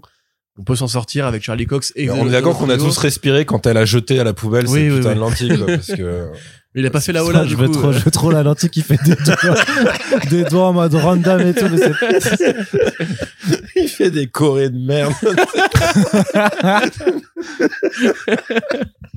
Vous voyez pas les chorés de Splinter là. Il faut qu'on filme ces podcasts. Fait les pop, pop, pop, pop, Et sinon, ouais, après, en conséquence pour Echo, moi je pense qu'on la reverra pas tout de suite. Si, dans Daredevil Born Again. Wow. Elle va être appelée. Daredevil, il va être dans la merde. Ils se, et ils vont se, se, se donner un, coup de fil. Bah c'est oui. Alors après c'est possible quoi. Bah c'est sûr, elle va pas elle va pas rester à sourire bêtement devant ses potes, euh, enfin devant sa famille au barbecue. Après ça tu dépend. Vois, elle va faire Daredevil autre chose. Born Again, euh, forcément, ils vont pas aller jusqu'à au niveau de descente du personnage euh, du comics, parce que ça, même s'ils se motivaient... Mais ils l'ont fait avec la saison 3 en plus. La saison 3 était une inspiration de Born Again, donc. Euh... Ah ouais, non, mais je veux dire, parce que eux, c'est quand même des bœufs. Enfin, tu sais, c'est comme quand ils appellent Avengers 2 euh, Age of Ultron, c'est pas Age of Ultron Comics, tu vois. Ça n'a mmh, rien à voir. Civil War, ça n'a rien à voir, etc. Là, ils, ils, appellent ça Born Again. On sait que ça va pas être euh, Matt Murdock est un SDF parce qu'on a découvert son identité, tu vois. C'est pas ça. Ce serait un peu dur pour un retour en plus, quoi. Et en plus, voilà, ah, ça surtout direct, mais surtout ça leur ferait en plus. Bah après, tu sais, il y a toujours ce, ce, syndrome aussi de on fait une série de, de super-héros, mais en fait, ils portent le vrai costume qu'à la fin. Ils pourraient très bien le faire comme ça. Mais Daredevil, il a toujours eu un statut d'exception en plus, euh, un peu comme Batman, tu vois. Genre, encore une fois, quand je parlais tout à l'heure de la série Marvel Knight, euh, tu vois, c'était un peu le premier qui a lancé cette espèce de nouvelle mode des héros urbains, des héros sombres et tout. La série Netflix de Daredevil, c'est clairement la meilleure de toutes les séries qu'ils ont produites à l'époque. Enfin, à mon sens, il y en a qui préfèrent le Punisher et tout, mais euh, par rapport à Jessica Jones, par rapport à Iron Fist, ça, ah s'est pas barré en couille, tu vois. Enfin, ça s'est pas barré en couille au bout d'un moment, tu vois. Donc peut-être que il y a une sorte de pression à refaire du Daredevil euh, et à le faire bien, quoi. Je... Ah, Defender, c'est quand même. Euh, oui, pas mais hein. Defender, c'est une, série qui est pas une série, c'est un crossover de. Ouais. Bah, voilà le nombre de gens qui, qui te détestent, qui après t'es sorti dans le podcast à chaque fois. J'ai déjà eu des, des, des, gens qui sont flics, qui écoutent le podcast et qui disent putain faut vous arrêter avec les Et là, j'ai juste dit ceux qui préfèrent la série Punisher. Alors, ça doit être des policiers. C'est une référence au fait que les, il y a des flics qui utilisent. Mais de toute façon, même le créateur du perso, même Berntal, ils ont dit que justement, c'était une mauvaise lecture du perso. Comme ça, Après, ça n'a pas empêché les nazis d'utiliser le logo encore aujourd'hui. Hein. Oui, mais ils utilisent tout, à peu près. Après, tout est détournable, en fait. Oui, en, général, ils, se privent pas, ils demandent pas la permission. Sinon, oui, Born Again, je pense c'est là, tu retrouves Ego dans un petit rôle peut-être, le Punisher dans un coin et par contre, à mon avis, il n'y a, a, pas du tout de lutte. Quelle, ambition. Quelle ambition. Ouais, quelle ambition. tu sais, il rentre dans une pièce, il y a le Punisher dans un coin. ça va, Matt ouais, Ça, va. Mettre un plan, t'as un plan large. Un plan large dans une rue avec Daredevil, puis t'as Echo qui passe en mono aussi. en train de jongler. Sur ses patins. avec une musique. Et t'as un mec qui flingue des pickpockets comme ça depuis une fenêtre. Avec une musique de cirque qui fait. Qu'est-ce que ça va? C'est Maya qui s'occupe et tout. Elle, se faisait chier chez elle. Mais non, parce que ce que vous appelez, c'est que s'il a un rôle trop important, le Punisher, ça devient autant un gros problème dans leur continuité de, de street, machin, que quand, quand les gens disent, oh, mais attendez, vous êtes pote avec tel super-héros, pourquoi vous l'appelez pas? Là, c'est pareil. Tu peux dire aux gens, aux super-héros, enfin, ouais, aux super-héros street level qui ne tuent pas les méchants. Je veux dire, oui, mais alors attendez, si vous nous dites que il coexiste avec le Punisher pourquoi le Punisher à son là, lui, n'irait pas systématiquement terminer les gens T'es genre quand Daredevil, il laisse un mec, c'est comme ça, et t'as le Punisher qui arrive. Boum, boum, Merci, Matt. c'est plus facile quand ils sont pendus par les pieds. Ils peuvent pas courir, c'est pratique. avec un genre de mental, tu sais, avec un fat suit. Ouais, maintenant, qu'il y a plein de super-héros à New York, bon, moi, je me déplace en caisse, et puis, euh, ah bah là, regardez, Spider-Man, il m'a bien aidé. il a, il a, il a dans, la toile, dans la toile, dans la toile. Allez. Alors, vous avez fait quoi? Non, je m'en fous. Allez, bam, bam, bam. C'est avec un sandwich. Mais ouais, Après, on est d'accord, par contre, que les trois autres, il y a rien, ni personne qui a fait des ou quoi. ni sur Luke Cage, ni sur Jessica Jones, ni, sur... Non, Iron Fist, on espère que non. Jessica Jones, ça part. Quand ça, ça pas non, non, je disais, non, j'écoute ce que tu dit, pardon. Non, non, je disais, oui, j'ai dit non, Iron Fist, euh, j'espère que non, mais non, je c'est juste euh, sur ça. C'est sûr que, non. Mais je te dis, Jessica Jones, à part le truc sur Disney Plus, vous avez changé le nom de la série, il n'y a pas eu de. Ah, ils ont, ils ont, ils ont mis le Eke, du coup. Ouais, c'est ça. Ouais, c'est ça, ouais. Oh! Donc, c'est, alors, tout le monde a appris ça pour une sorte de, du coup, ils veulent la rebrander, faire un truc peut-être plus, plus proche public, de... tu vois, j'imagine. peut-être plus bah proche. Bah non, justement, faudrait faire un truc pareil, euh, plus sombre encore. C'était il y a trois ans, ça, je crois. C'est deux ans, il y a trois ans. Franchement, en vrai, c'était anecdotique. Je pense qu'on s'est tous enflammés. ce rebranding à la ah, con. rebranding. C'est possible que ce soit. Je savais pas que ça avait changé. bref. On s'en branle. Voilà. Et eh bien voilà, mais très bien. Donc euh, j'avais déjà dit 1h50 euh, c'était bien, puis il s'est passé 10 euh, minutes de plus. Donc on va conclure là-dessus. C'était donc pas ouf, mais peut-être que vous y avez trouvé du plaisir. Et dans ce cas-là, eh ben, on ne va, on va pas euh, vous euh, euh, gâcher le plaisir. On espère surtout que vous avez passé un bon moment en notre compagnie. On vous rappelle que si vous appréciez ces podcasts, il faut le soutenir donc en partageant sur les réseaux sociaux, en en parlant tout autour de vous. Et t'as vu, il y a le dernier First Print sur Echo qui est sorti. Waouh, trop de la balle. Attends, j'arrête tout ce que je fais tout de suite pour m'y mettre. Mais en temps, t'as un rapport de la compta envoyé. Je m'en fous. La boîte peut faire faillite. Je veux d'abord écouter First Print. Si vous êtes comme ça, eh ben, vous êtes des Situation courante dans le auditeur. Hein. complètement, complètement. Il y a beaucoup de boîtes qu'on ferme à cause de nous. ça. Oui, c'est pas comme si les gens bossaient avec des podcasts dans les oreilles en plus. Ah, moi ça m'arrive. Bah c'est ce que je dis en Ah fait. bon, mais c'était l'ironie. ironique. Pardon, je suis fatigué, ça fait deux heures là. En, direct de C'est l'autre qui m'a fatalisé le cerveau là depuis tout à l'heure. J'imagine des gens qui font du jonglage et tout. Avec le pile qui poursuit des gosses qui ont volé des bonbons. Et petit, allez, bon, j'ai la flemme. Ou tu sais même juste le mec qui tu sais qui veut pas donner une glace à, à Maya parce que bon il est un- il est un- il est un peu con bah il, Ah oui. il pareil il arrive il, donne- il donne Bah une non, glace. dans la, dans la vraie continuité, t'aurais eu donc euh, euh, Fisk qui le tabasse, Echo qui vient lui rajouter deux trois coups de et et Franck, Frank Castle qui vient tuer Fisk et Echo à la fin, tu vois. Ouais aussi ouais, Ouais, bah, parce qu'il s'en bat les couilles que ce soit une fille de 8 ans, lui, il est en mode bon écoutez, euh, c'est vrai après c'est tout une délinquante. C'est voilà. c'est le Punisher. Donc, les partages sur les réseaux sociaux, en vrai, les commentaires, les notes, vous connaissez, et la page Tipeee, si vous voulez euh, nous aider à euh, pérenniser le podcast. Et on espère ben, euh, que vous serez encore là quand on reparlera peut-être de Daredevil ou d'Echo quand ça finira par sortir. Merci Yasmina Splinter Merci. d'avoir été De rien. présent avec nous. Merci également Corentin. Puis on se dit à bientôt pour le prochain podcast. Salut Salut. Salut.